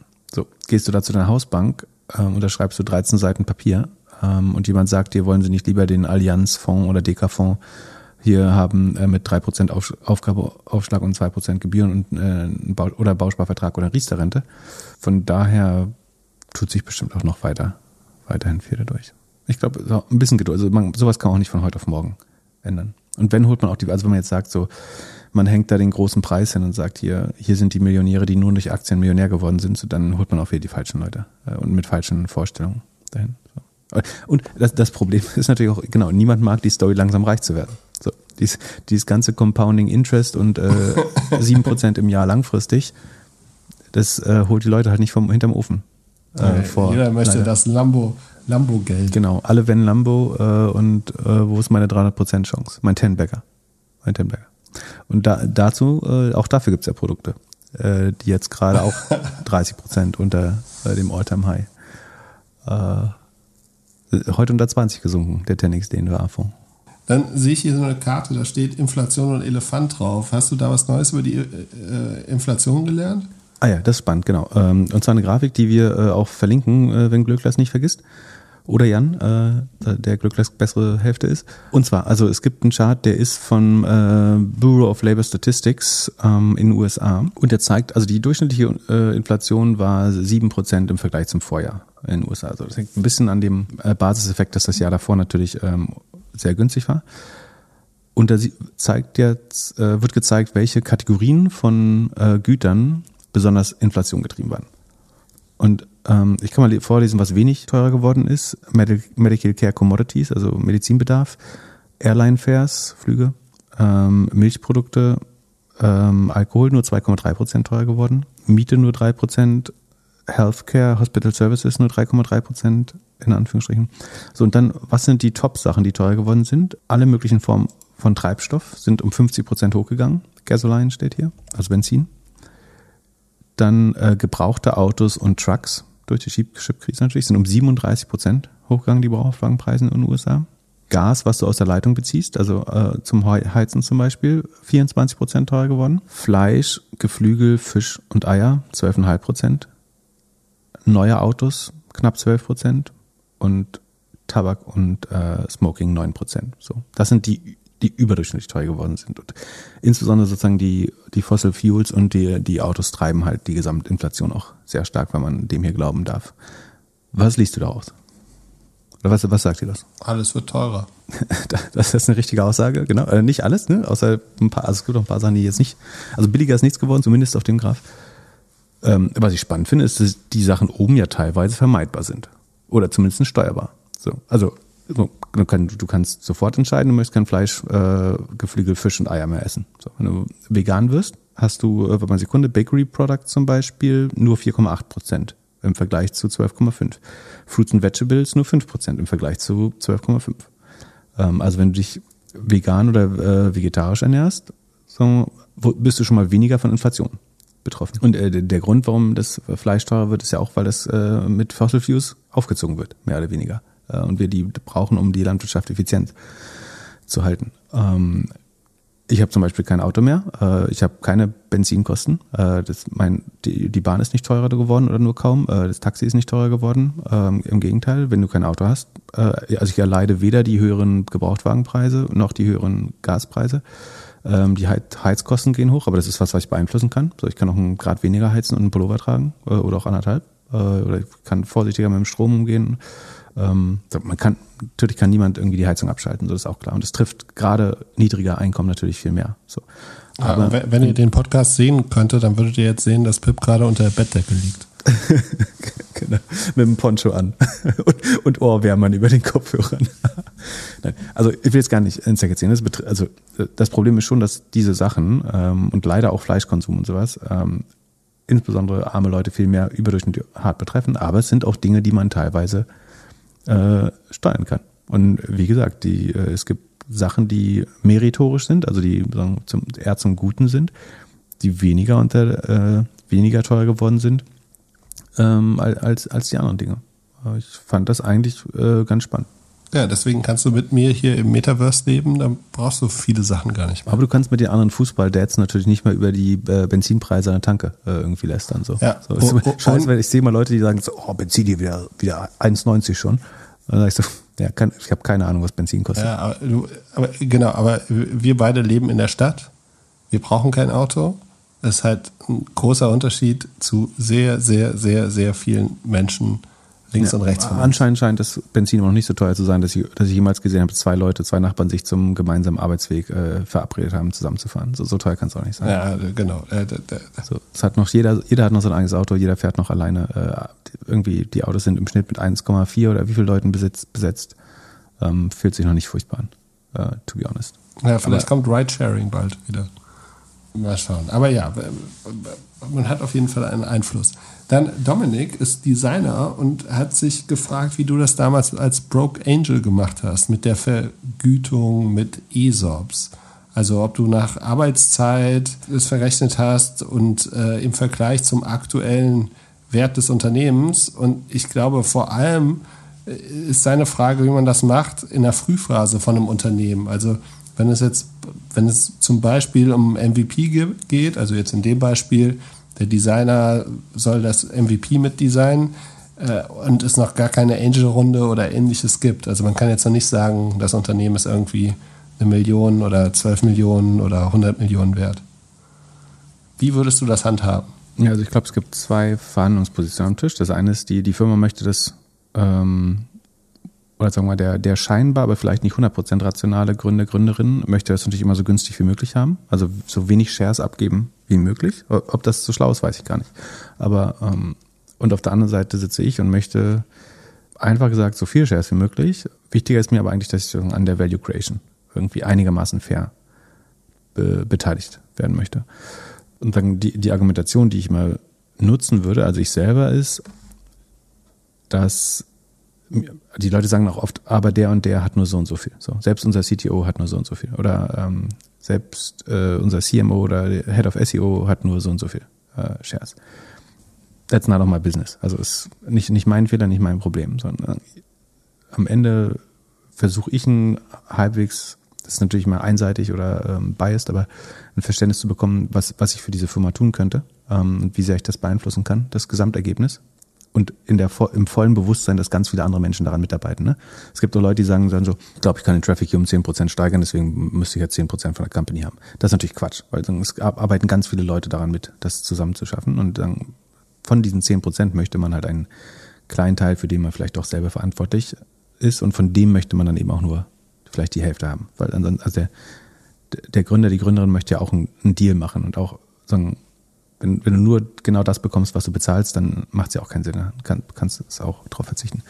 Ähm, wenn dann jemand sagt, irgendwie, sie möchten mir 0,05 Prozent geben, also äh, ein halbes Promille, dann würde ich schon sagen, so, dann verschwenden wir gerade beide unsere Zeit, weil wenn ich die, das Schicksal der Firma um 0,1 Promille äh, oder, oder ja, um 0,1 Promille nur verändern kann, so dann, wenn das der Glaube ist, dann mm, solltet ihr mich eh nicht heiern.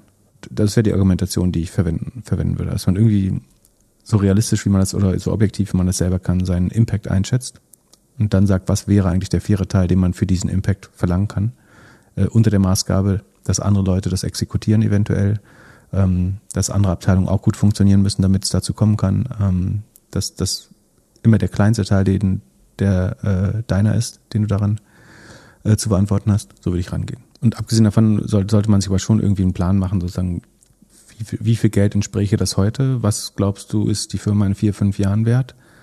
Und wie viel wäre es dann? Und wirst du dann darauf zurückschauen, das ist eine faire Vergütung gewesen? Also wenn du sagst, diese Firma könnte 100 Millionen wert sein in vier Jahren und du hast 0,2 Prozent bekommen, wirst du 20.000 als eine faire Vergütung für vier Jahre einmal im Monat erscheinen sehen.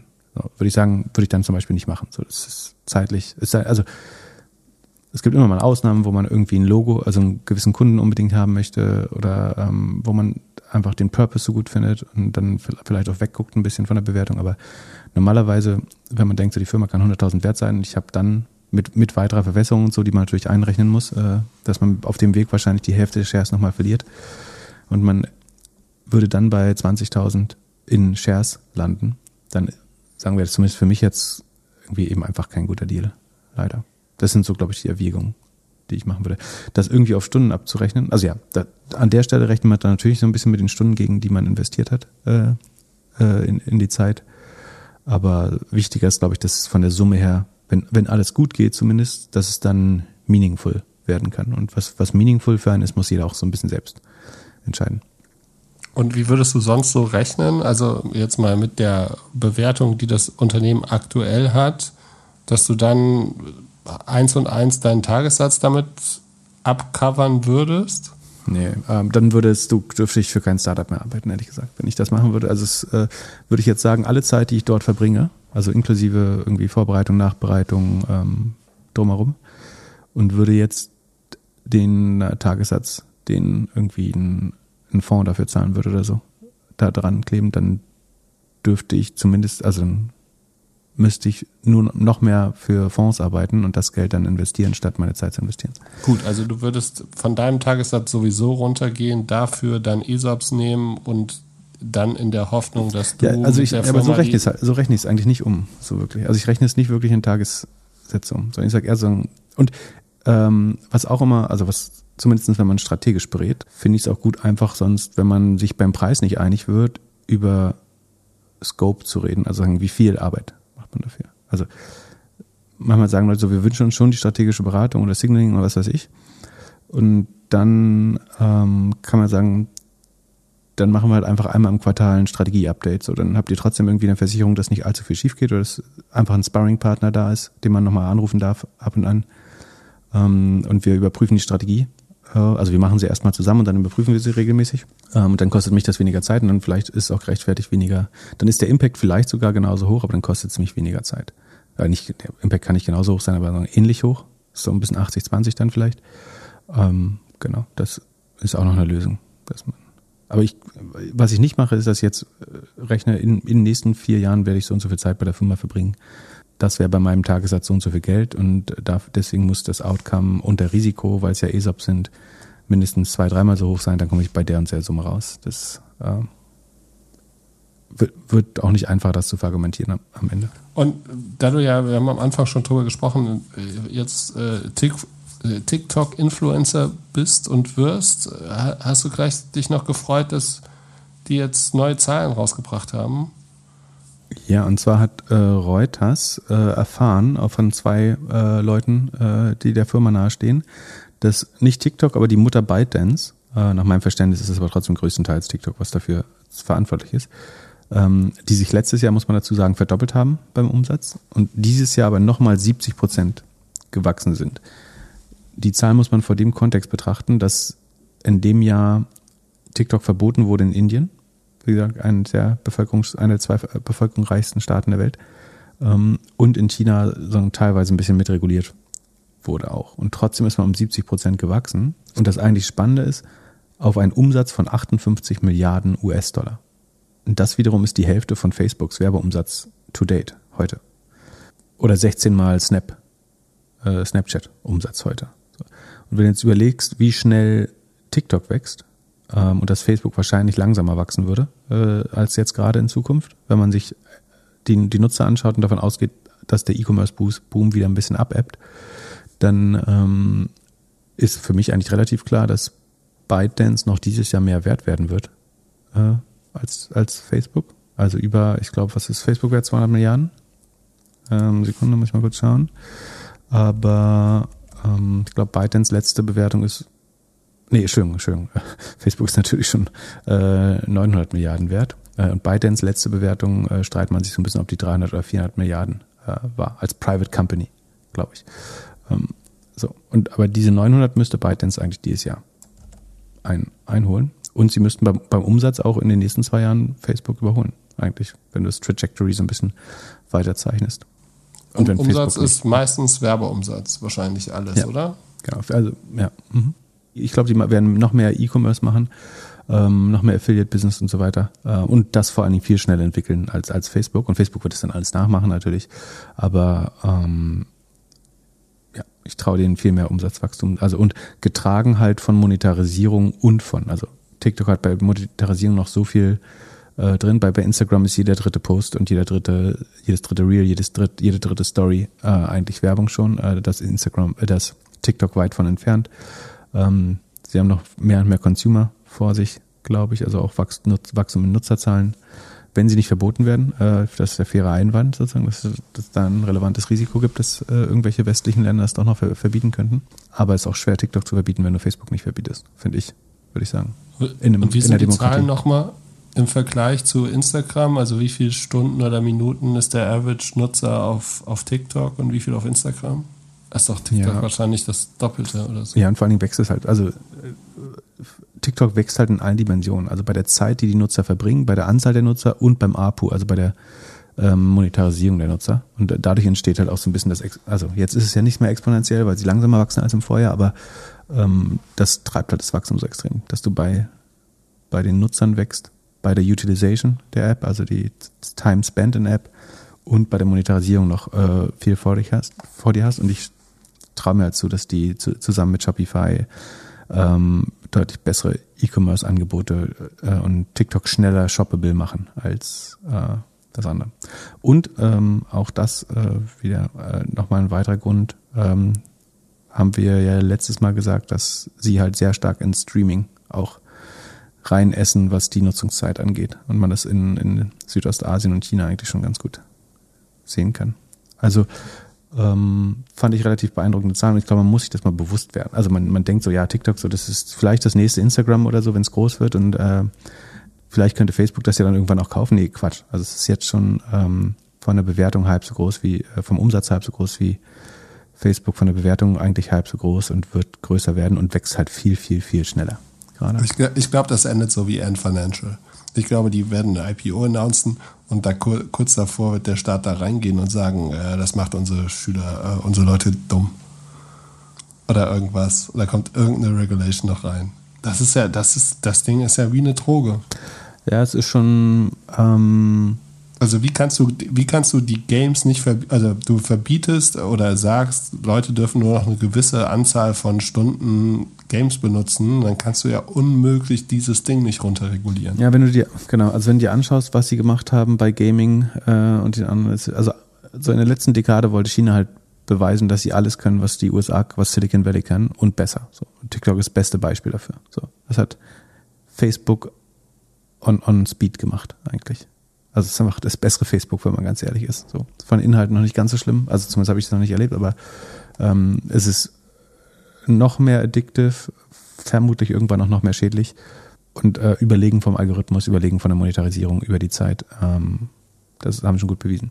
Äh, und was China aber, glaube ich, schon merkt, ist, dass das nicht die Industrien sind, die ihnen helfen, äh, langfristig so ähm, er erfolgreich zu sein. Ich glaube, dass sie wieder mehr äh, auf den Realsektor setzen werden, äh, um, um sozusagen nicht nur eine virtuelle, sondern auch eine echte Wirtschaftsmacht zu werden oder das weiter auszubauen. Aber das, das ist schon eine Gefahr. Ne? Aber andererseits ist TikTok natürlich auch eine her hervorragende, weil die, die, das Schlauste, was sie machen können, ist ihre Bevölkerung verbieten und überall woanders äh, erlauben. So, das frisst halt die Produktivität aller Nationen auf äh, und äh, in China ist es verboten, weil die Leute zwölf Stunden in der Fabrik stehen müssen. Äh, ja. I don't know. Könnte passieren. Also ich will jetzt das gar nicht auch so abfeiern. Ne? Also, äh, also die Ergebnisse sind beeindruckend, das was ich sage. Ähm, ob das eine Aktie ist, die ich am Ende besitzen wollen würde, ist nochmal eine andere Frage. So, ob ich daran teilhaben möchte jetzt an diesen großartigen Entwicklungen. Ähm, was mich viel mehr interessieren würde, ist, würdest du dir von denen eine VR-Brille anziehen? Zu, äh, zu, zu Testzwecken wahrscheinlich ja. Ob ich das dauerhaft machen möchte, ist eine andere Frage. Eher Aber als die von Facebook? Eher als die von Facebook, ja. Interessant. Warum? Was ich bisher von Facebook mitbekommen habe und Instagram und im Vergleich zu, Bit, äh, zu TikTok, finde ich, da finde ich TikTok im Moment noch besser. Ich bin mir relativ sicher, dass es nicht lange so bleiben wird und dass es auch da Abgründe gibt, äh, ohne, ohne jede Frage. Aber im Moment hätte ich eine leichte Präferenz. Und, aber sie haben, sie haben sich eingekauft, also du fragst, weil sie sich eingekauft haben. Also auch die haben natürlich eine Metaverse-Strategie oder eine AR-VR-Strategie ähm, und haben schon einen Anbieter oder einen Hardware-Hersteller für, für VR-Brillen gekauft. Um, und ich, ich traue denen auch zu, dass sie das alles schneller hinbekommen als, als Facebook, ehrlich gesagt. Würde mich wundern, wenn nicht. Und sie haben eine jüngere Audience, die äh, bereiter ist, dass, also Snap, der große Vorteil von Snap und ByteDance ist eigentlich, dass sie jüngere Menschen haben, die sich für sowas besser als Early Adopter äh, eignen. Also der Gamer ist doch nicht auf Facebook. Mit seinem Papa oder seinem Opa, wahrscheinlich eher. Ähm, und das hilft schon, glaube ich, wenn du die, die jüngere Bevölkerung hast, die da mehr Fehler verzeiht, die zum Beispiel VR und AR auch viel besser verträgt körperlich äh, als äh, ältere Menschen, so wie wir. Hm, das könnte schon auch helfen, schneller marktreife Produkte und Adoption hinzubekommen, glaube ich. Und Amazon geht jetzt mehr und mehr in Fashion in, in Amerika. Man liest jetzt, sie werden so in, äh, wo LA einen Laden haben, der ungefähr so groß ist wie ein Whole Foods, also so ein äh, großer Supermarktraum, äh, in dem dann alles vom T-Shirt bis zu 400 Dollar Jeans verkauft wird. Meine, meine Fünfer Schnellwette, das wird nicht klappen. Ich glaube nicht, dass Amazon irgendwas über 100 Euro verkaufen kann, was Fashion ist. Weil es immer so war? Ja. Sachen ändern sich einfach nicht. Hm. Oder glaubst du, das wird das neue, ist das neue ähm, äh, Lieblingsprodukt von Jeff und er, er kommt zurück? Und dann kann man beispielsweise sein Silvester-Outfit kaufen. Das wäre eigentlich ganz geil. Wenn du da so eine Ecke hättest, wie Look like Jeff. Und dann kannst du so, dann kannst du so einen Cowboy-Hut kannst du dann kaufen. Da gibt es eine Champagner-Dusche-Outfit. Dann gibt es äh, diesen, ähm, diesen Raum, Raum äh, hier, äh, Blue Ocean äh, Outfit und so. Und, es wird tatsächlich schon als Hollywood, äh, Holly, wie heißt das? Ähm, Halloween-Kostüm verkauft. Der Look. Ja, klar. Ja. Äh, also, ich ich glaube nicht, dass Amazon glaubt, damit jetzt Fashion knacken zu können. Äh, was ich glaube, ist, dass es ähnlich wie ähm, Amazon Go oder Whole Foods so ein bisschen auch ein ähm, Petrischale oder Testlabor ist, um das Operating System für Retail zu testen und vielleicht zu beweisen, dass man mit so einem Laden bessere Unit Economics in der Fläche hinbekommt als ein herkömmliches Store-Konzept. Also du, du hast da weniger Arbeiter, das ist von Influencer kuratiert, das heißt auf andere, äh, also auf Deutsch, die Marketingkosten sind wahrscheinlich niedriger, ähm, weil es hatten wir bei About You besprochen, dass es eventuell eine Strategie sein könnte, die Influencer, also die Influencer einen höheren Revenue Share zu geben und sie dafür, dafür verantwortlich zu machen, die Leute in den Laden zu schleifen. Ähm, vielleicht will, stellt sich das äh, Amazon auch so vor, zumindest arbeiten sie dafür mit Influencern zusammen.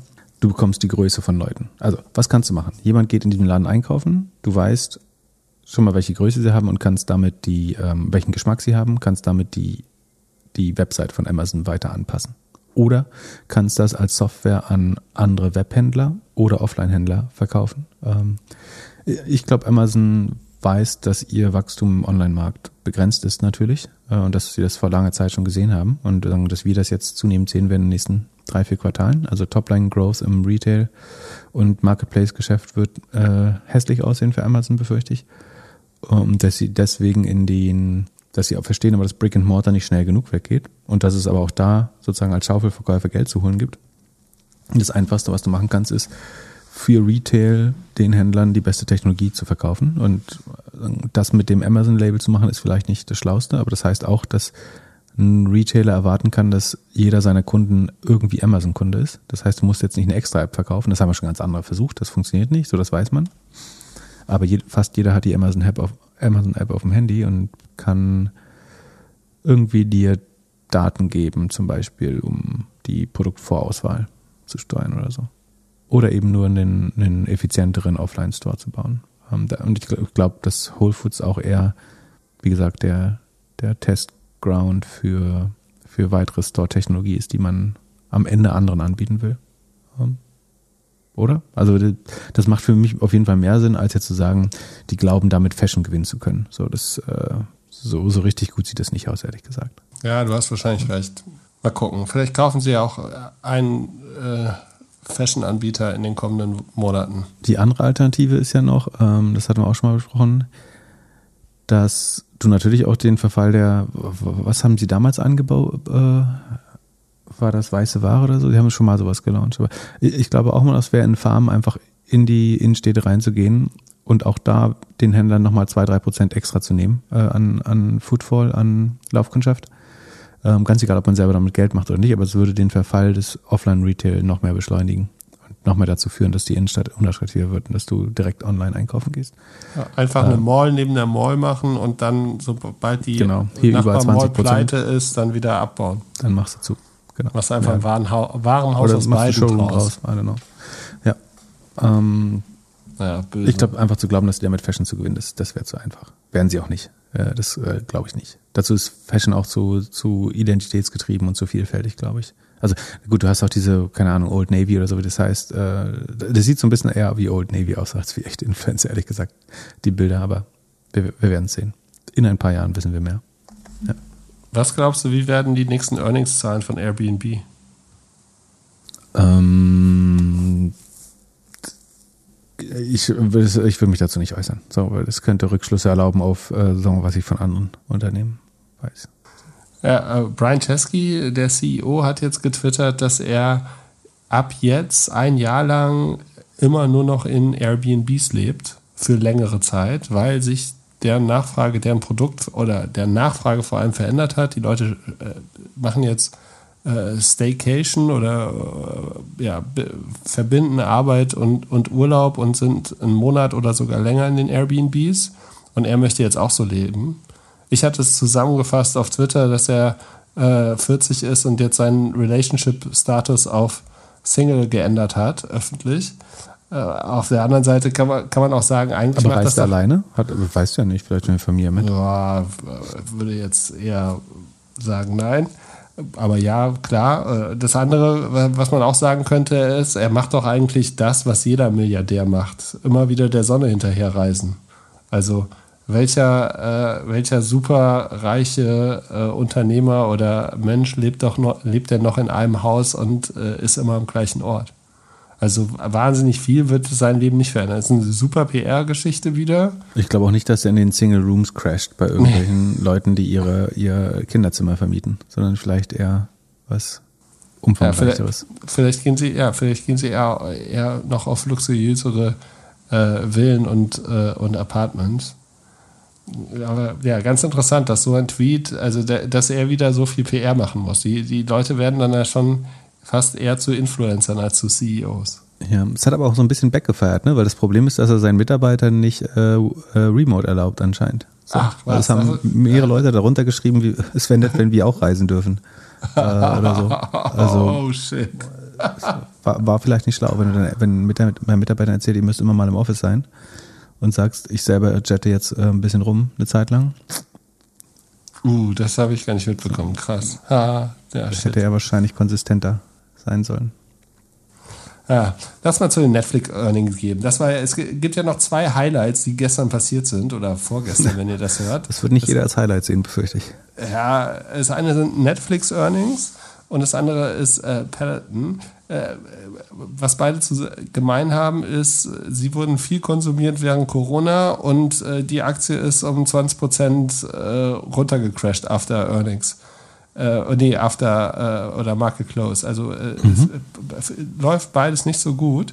Ich glaube, mit Peloton habe ich äh, jetzt eine kleine Wette gewonnen, weil ich meinte, dass ich, oder in meinen Prediction für dieses Jahr meinte ich, dass die unter Ausgabe sind. Das sind sie jetzt schon. Hätte nicht gedacht, dass das so schnell geht. Aber erstmal zu Netflix. Glückwunsch. Warum, danke, warum, warum ist Netflix äh, so ab, abgefallen? Ähm, ja, also wir hatten letzte Folge so gesagt, dass es äh, nicht mehr einfacher wird, um Streaming äh, zu wachsen, glaube ich, dass Squid Game auch längst nicht so gut eingeschlagen hat, wie man vermuten möchte. Ähm, zumindest sieht man es in den Zahlen nicht. Immerhin hat Netflix noch 8,3 Millionen ähm, neue Subscriber gewonnen, was ich erstaunlich viel finde. Also die sind auf einem Level von 200, also davor waren sie bei 213,5 Millionen, haben jetzt 8,3 neue. Das ist besser als gedacht hätte, ehrlich gesagt. Ähm, die Wall Street hat aber komischerweise noch mehr erwartet. Ähm, und äh, sie haben auch einen sehr pessimistischen Ausblick gemacht und daraufhin wurde die Aktie sofort 20 Prozent abgestraft. Man muss dazu sagen, das letzte Quartal ist immer besonders stark. Ähm, also es ist der Top-Wert des Jahres, des Q4. Aber im Vorjahr waren es noch 8,5 Millionen, im Jahr davor waren es noch 8,76 Millionen. Das heißt, das Q4-Wachstum wird jetzt verlangsamt sich immer weiter und dann fragen sich Leute, fangen halt Leute an, sich zu fragen, ob irgendwann das Ende des Wachstums kommt. Wenn man sich die zwei Jahres, also wenn man diesen Covid-Effekt so ein bisschen rausglätten will und guckt sich die zwei Jahre Kager an, also das durchschnittliche Wachstum über zwei Jahre, dann ist, sieht man auch, dass es über die letzten vier Quartale von 58 auf 49 auf 43 auf jetzt 41 runtergeht. So, 40 gibt Schlimmeres als 40 Prozent Wachstum zu haben, um ehrlich zu sein natürlich. Ne? Ähm, und äh, Netflix ist auch schon profitabel. Aber wie gesagt, man fängt an zu fragen, sich jetzt zu fragen, wie es so weitergeht. Sie rechnen mit dem Q für das Q1 mit, ich glaube, zweieinhalb Millionen Wachstum noch. Das ist deutlich unter dem Q1 des letzten Jahres. Da haben sie, sind sie vier Millionen gewachsen.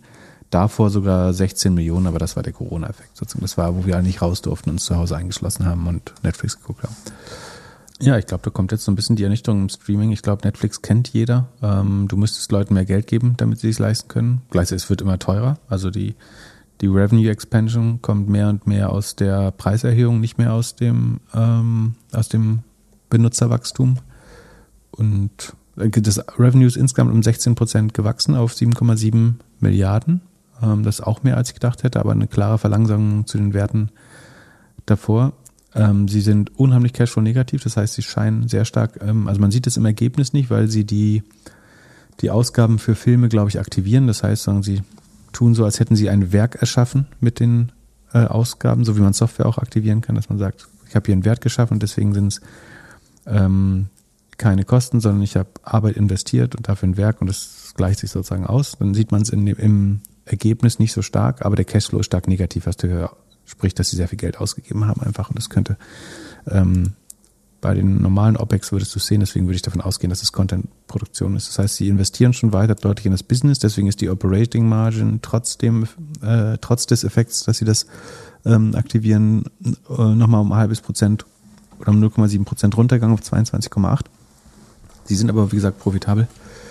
Ähm, das Net Income ist äh, 600, das ist für das Q4 auch relativ normal, 600 Millionen. Ähm, die Earnings per Share sind leicht über dem Vorjahr. Die, übrigens gilt das trotzdem als Earnings Beat und Revenue Beat. Also sie haben die Zahlen, die erwartet wurden, erreicht, aber trotzdem ist man halt traurig mit dem Subscriber Growth.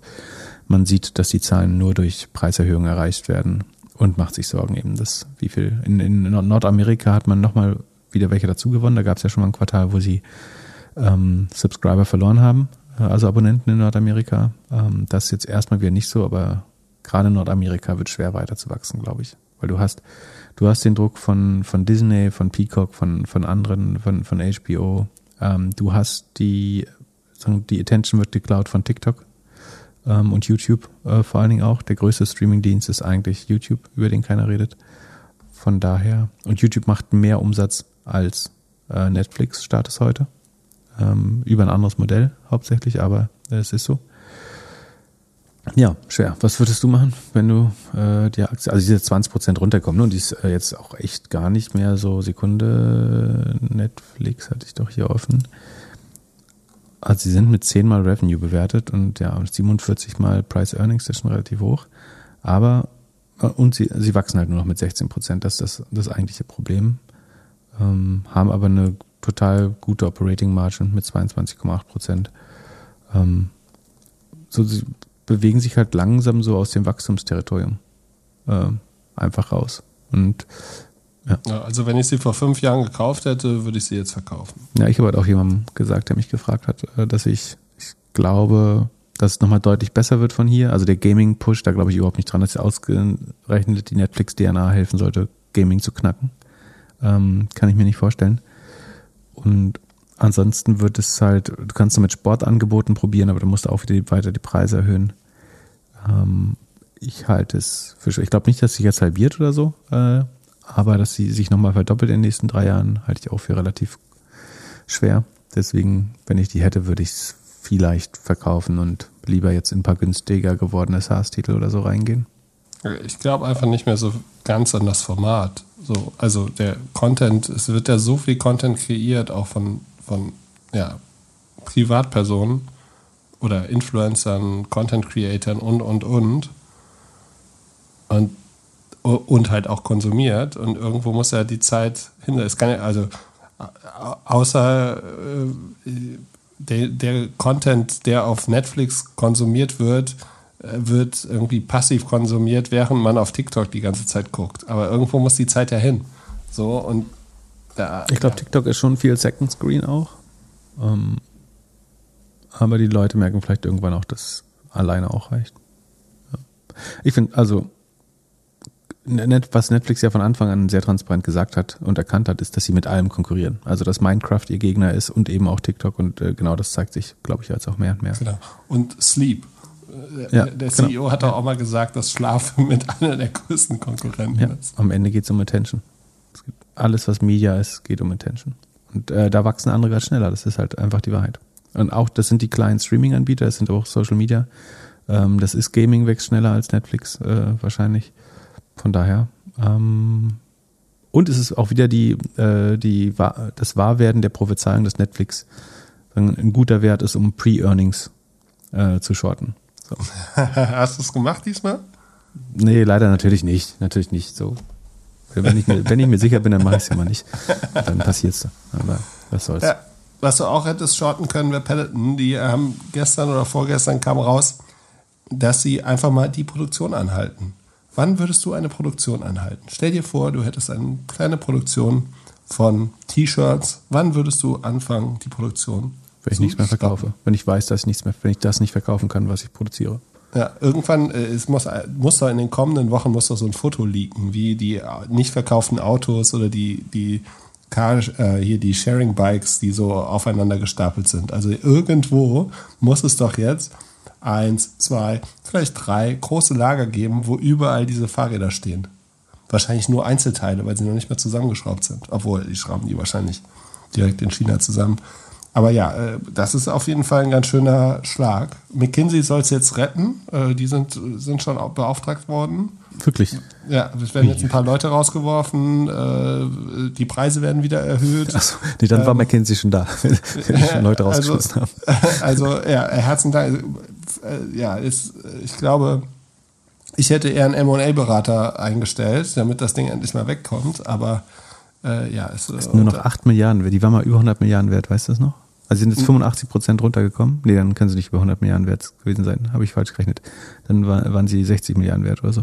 Aber sind 85 Prozent unter Allzeit hoch. Mit 8 Milliarden kann man die mal schnell essen. Und nur noch mit zweimal Umsatz bewertet. Da müssen wir jetzt wieder auseinanderrechnen, was ist Device-Umsatz und was ist Subscription-Umsatz. Aber ich war ja vorher kein großer Fan davon, dass Apple Peloton kauft, weil Peloton so teuer war. Aber das Argument ist jetzt zu 85 Prozent weggefallen, äh, ja, würde ich sagen. Und inzwischen ist es ein Schnapper. Ich glaube, Apple kauft den Laden nicht. Das glaube ich nicht. Äh, Scott Galloway meinte, äh, er glaubt, dass Nike die kaufen würde. Mhm. I don't know. Also ich, ich bin mir nicht sicher. Ich glaube, dass irgendjemand wird es natürlich wegschnappen. Aber ich wüsste nicht, wer. Ich würde auf jeden Fall gegen Apple wetten. Okay. Peloton hat keine Metaverse-Strategie. Vielleicht ist das auch ihr Fehler gewesen. Dass du, das ist die Frage, ob das Konzept, dass du mit, mit echten, echten Menschen, echten Trainern, das ist ja die Faszination oder ein Teil der Faszination an Peloton, dass du mit echten Trainern Kurse machst. Und gibt es noch irgendeinen Grund, das zu machen, wenn du das Metaverse hast? Ja, vielleicht kauft Netflix das.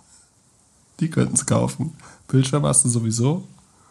Hm. Medien können darüber Medien abspielen. Ja. Das wird, ja, ich glaube, es, es, da kommt noch die eine oder andere Überraschung. Die, äh, also, ist, aber ich, ich finde es, also ich meine, es ist noch, ähm, es verliert noch Geld, ne? Äh, wahrscheinlich viel im Marketing. Ähm, aber es ist am Umsatz gemessen relativ günstig, wenn man glaubt, dass sie zumindest den jetzigen Umsatz behalten können, was nicht sicher ist. Ne? Also es sieht auch eher so aus, als wenn der runtergehen würde. Also wahrscheinlich werden wir negativen, äh, negatives Umsatzwachstum sehen, wenn die Zahlen richtig rauskommen. Aber es gibt drei Sachen, die wir nicht mehr machen werden, wenn wir jetzt alle durchseucht sind. Das erste ist Netflix gucken, das zweite ist Peloton Bike fahren und das dritte sind Zoom Calls. So, das ist hm, einfach Da vorbei. bin ich mir nicht so sicher. Ich glaube nicht, dass die, die Business-Reisetätigkeit so schnell wieder aufnimmt. Da nicht, nicht zu 100, also nicht mal zu 80 Prozent, würde ich behaupten. Das ja, deswegen, das ist der Grund, warum Brian Chesky jetzt hier äh, Langzeitmieten pushen muss. Leute nicht auf seine Konferenzen fliegen oder auf die Konferenzen fliegen, auf denen sie alle die Airbnbs bewohnen, dann hat er auch ein Problem. Ja, aber dafür können sie für ihn überall arbeiten. Wenn also, du CEO bist. ja, genau. Und äh, Firm hat, wurde gleich mitverdroschen, äh, auch, auch wieder. Sekunde, ich muss mal gucken, wie stark, aber ähm, die haben ja relevant Peloton-Umsatz immer gehabt und sind, naja, nur so zwei, drei Prozent runtergegangen, also gar nicht so viel mehr. Aber Affirm und Klarna wird auch, äh, also meine Prediction ist ja, dass Affirm Earnings so schlecht werden, dass Klarna entweder eine Downround macht oder es nicht an die Börse schafft dieses Quartal. Obwohl sie, äh, dieses Halbjahr, obwohl sie eigentlich müssten, weil die Gefahr, dass, also das, weil Firmen, glaube ich, nicht besser wird über die Zeit. Aber mal schauen, wie, wie das wird. Ähm, bin verhaltensskeptisch da. Dann lass uns mal zum Schluss kommen und in die Antitrust Corner springen. Was ist bei Google schon wieder los? Ähm, Google hat äh, einigermaßen erstaunlicherweise ähm, es gab ja dieses Shopping-Verfahren, über das wir mal gesprochen haben. Also da geht es letztlich darum, die, die PLAs, also Product Listing Ads oder Shopping Ads, die man oben in den ähm, Suchergebnissen sehen, ob das sozusagen ein marktmissbräuchliches Verhalten ist, weil man ähm, die, die Sichtbarkeit, den Preisvergleichen und so weiter wegnimmt und den organischen Ergebnissen sein eigenes Produkt äh, oben drüber stellt, obwohl der eigene Algorithmus anscheinend herausgefunden hat, zufälligerweise, dass Preisvergleiche kein attraktives Suchergebnis sind und ähm, das nimmt man zum Anlass, seinen eigenen Preisvergleich ganz nach oben über die Ergebnisse zu stellen, äh, was ja sozusagen äh, einfach doppelmoralisch wäre. Ähm, dafür haben sie diese Shopping-Rekordstrafe von 2,4 Milliarden bekommen, haben dafür dagegen natürlich Berufung eingelegt. Ähm, dadurch hat das Verfahren irgendwie acht Jahre oder sowas gedauert. Die meisten Preisvergleichanbieter sind in der pleite gegangen, haben das Berufungsverfahren äh, verloren äh, vom zweithöchsten Gerichtshof, dem, dem EUG in Luxemburg. Und haben, ich glaube, das habe ich damals auch befürchtet, äh, als wir es besprochen haben, äh, erneut Berufung oder Appeal eingelegt, äh, um das nochmal höchstrichterlich klären äh, zu lassen. Obwohl na, Rechtsexperten das als relativ unwahrscheinlich äh, ansehen, das zu gewinnen. Ähm, das sagt Google selber auch fast äh, nicht ausdrücklich, aber ähm, sie sagen, after careful consideration, we have decided to appeal the General Court's decision because we feel there are areas that require legal clarification from the European Court of Justice, ähm, sagt der Google Spokesman. Irrespective of the appeal, we continue to invest in our remedy ähm, also Remedy heißt sozusagen die, die, die Lösung, um den Missbrauch ähm, zu umgehen oder ähm, zu unterlassen, which has been working successfully, was nicht stimmt, for several years, was nicht stimmt, and will continue to work constructively with the European Commission, was nicht stimmt. Ähm, oder was meine Meinung ist, das ist Meinung, was ich da gerade vorgebracht habe. Aber ähm, mein Eindruck ist nicht, dass sie besonders äh, kooperativ arbeiten, aber natürlich würde man das auch nicht so sagen.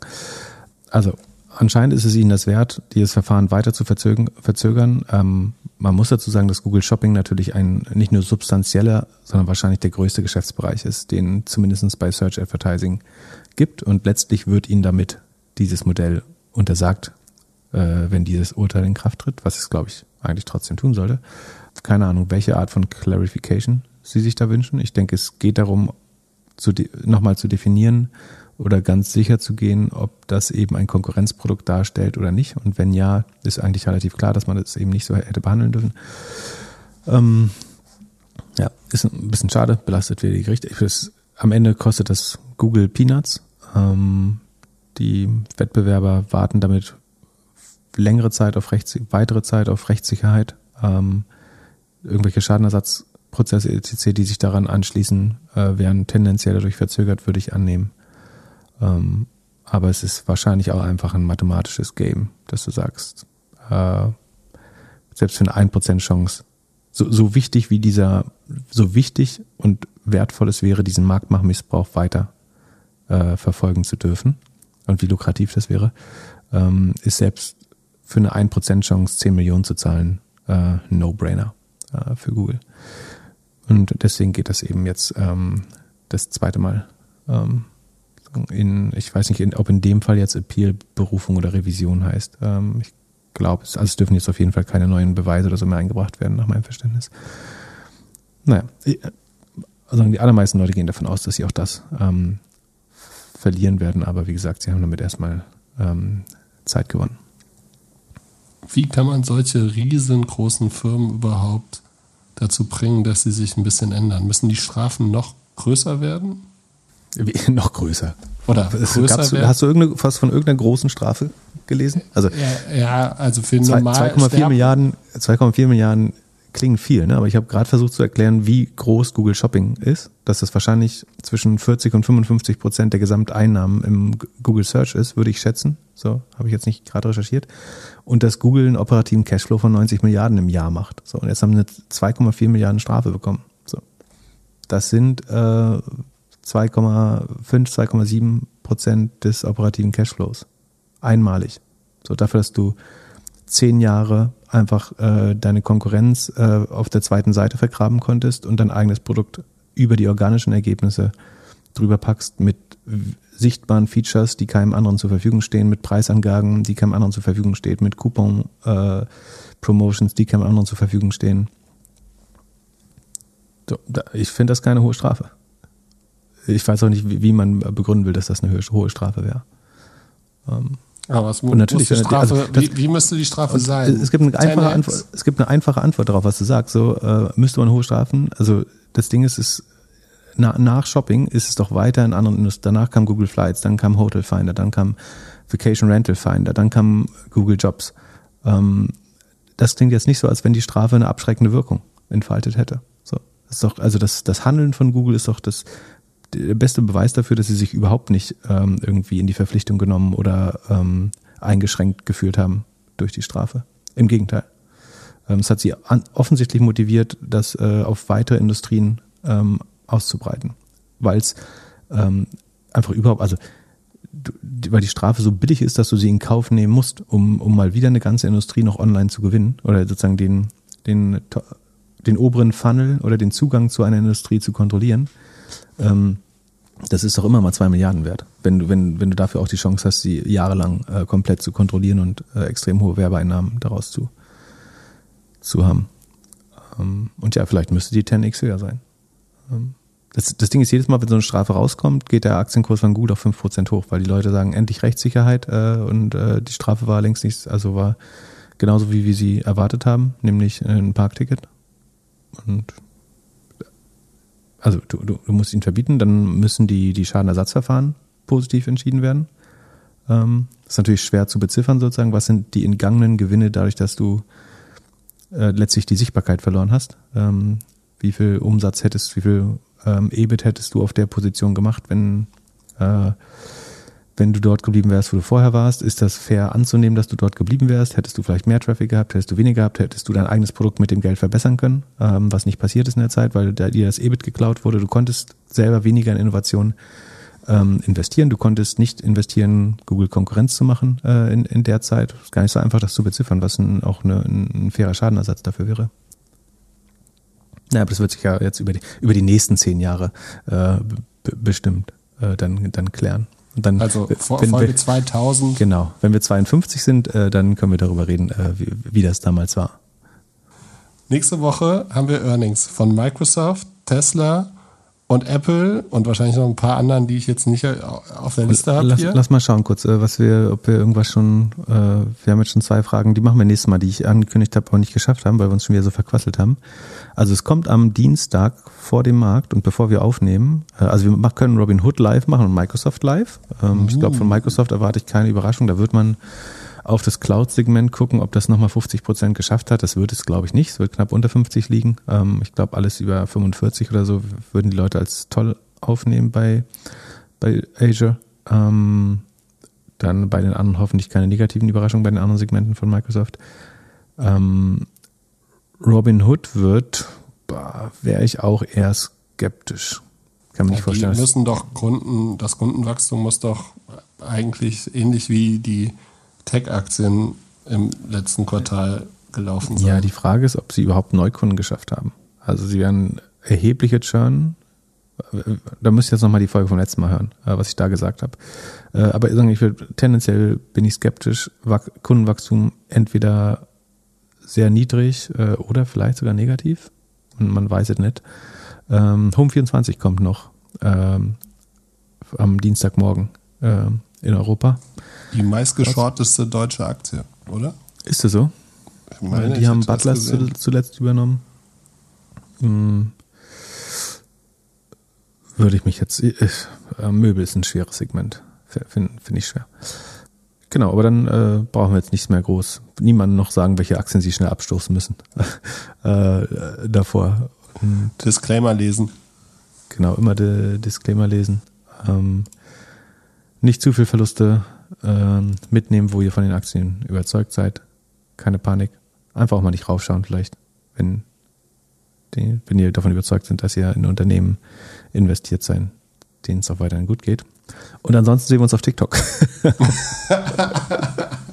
In diesem Sinne, habt ein schönes Wochenende. Viel Spaß äh, im, im Metaverse auf TikTok und äh, sonst, wo ihr Podcasts hört. Bis dann.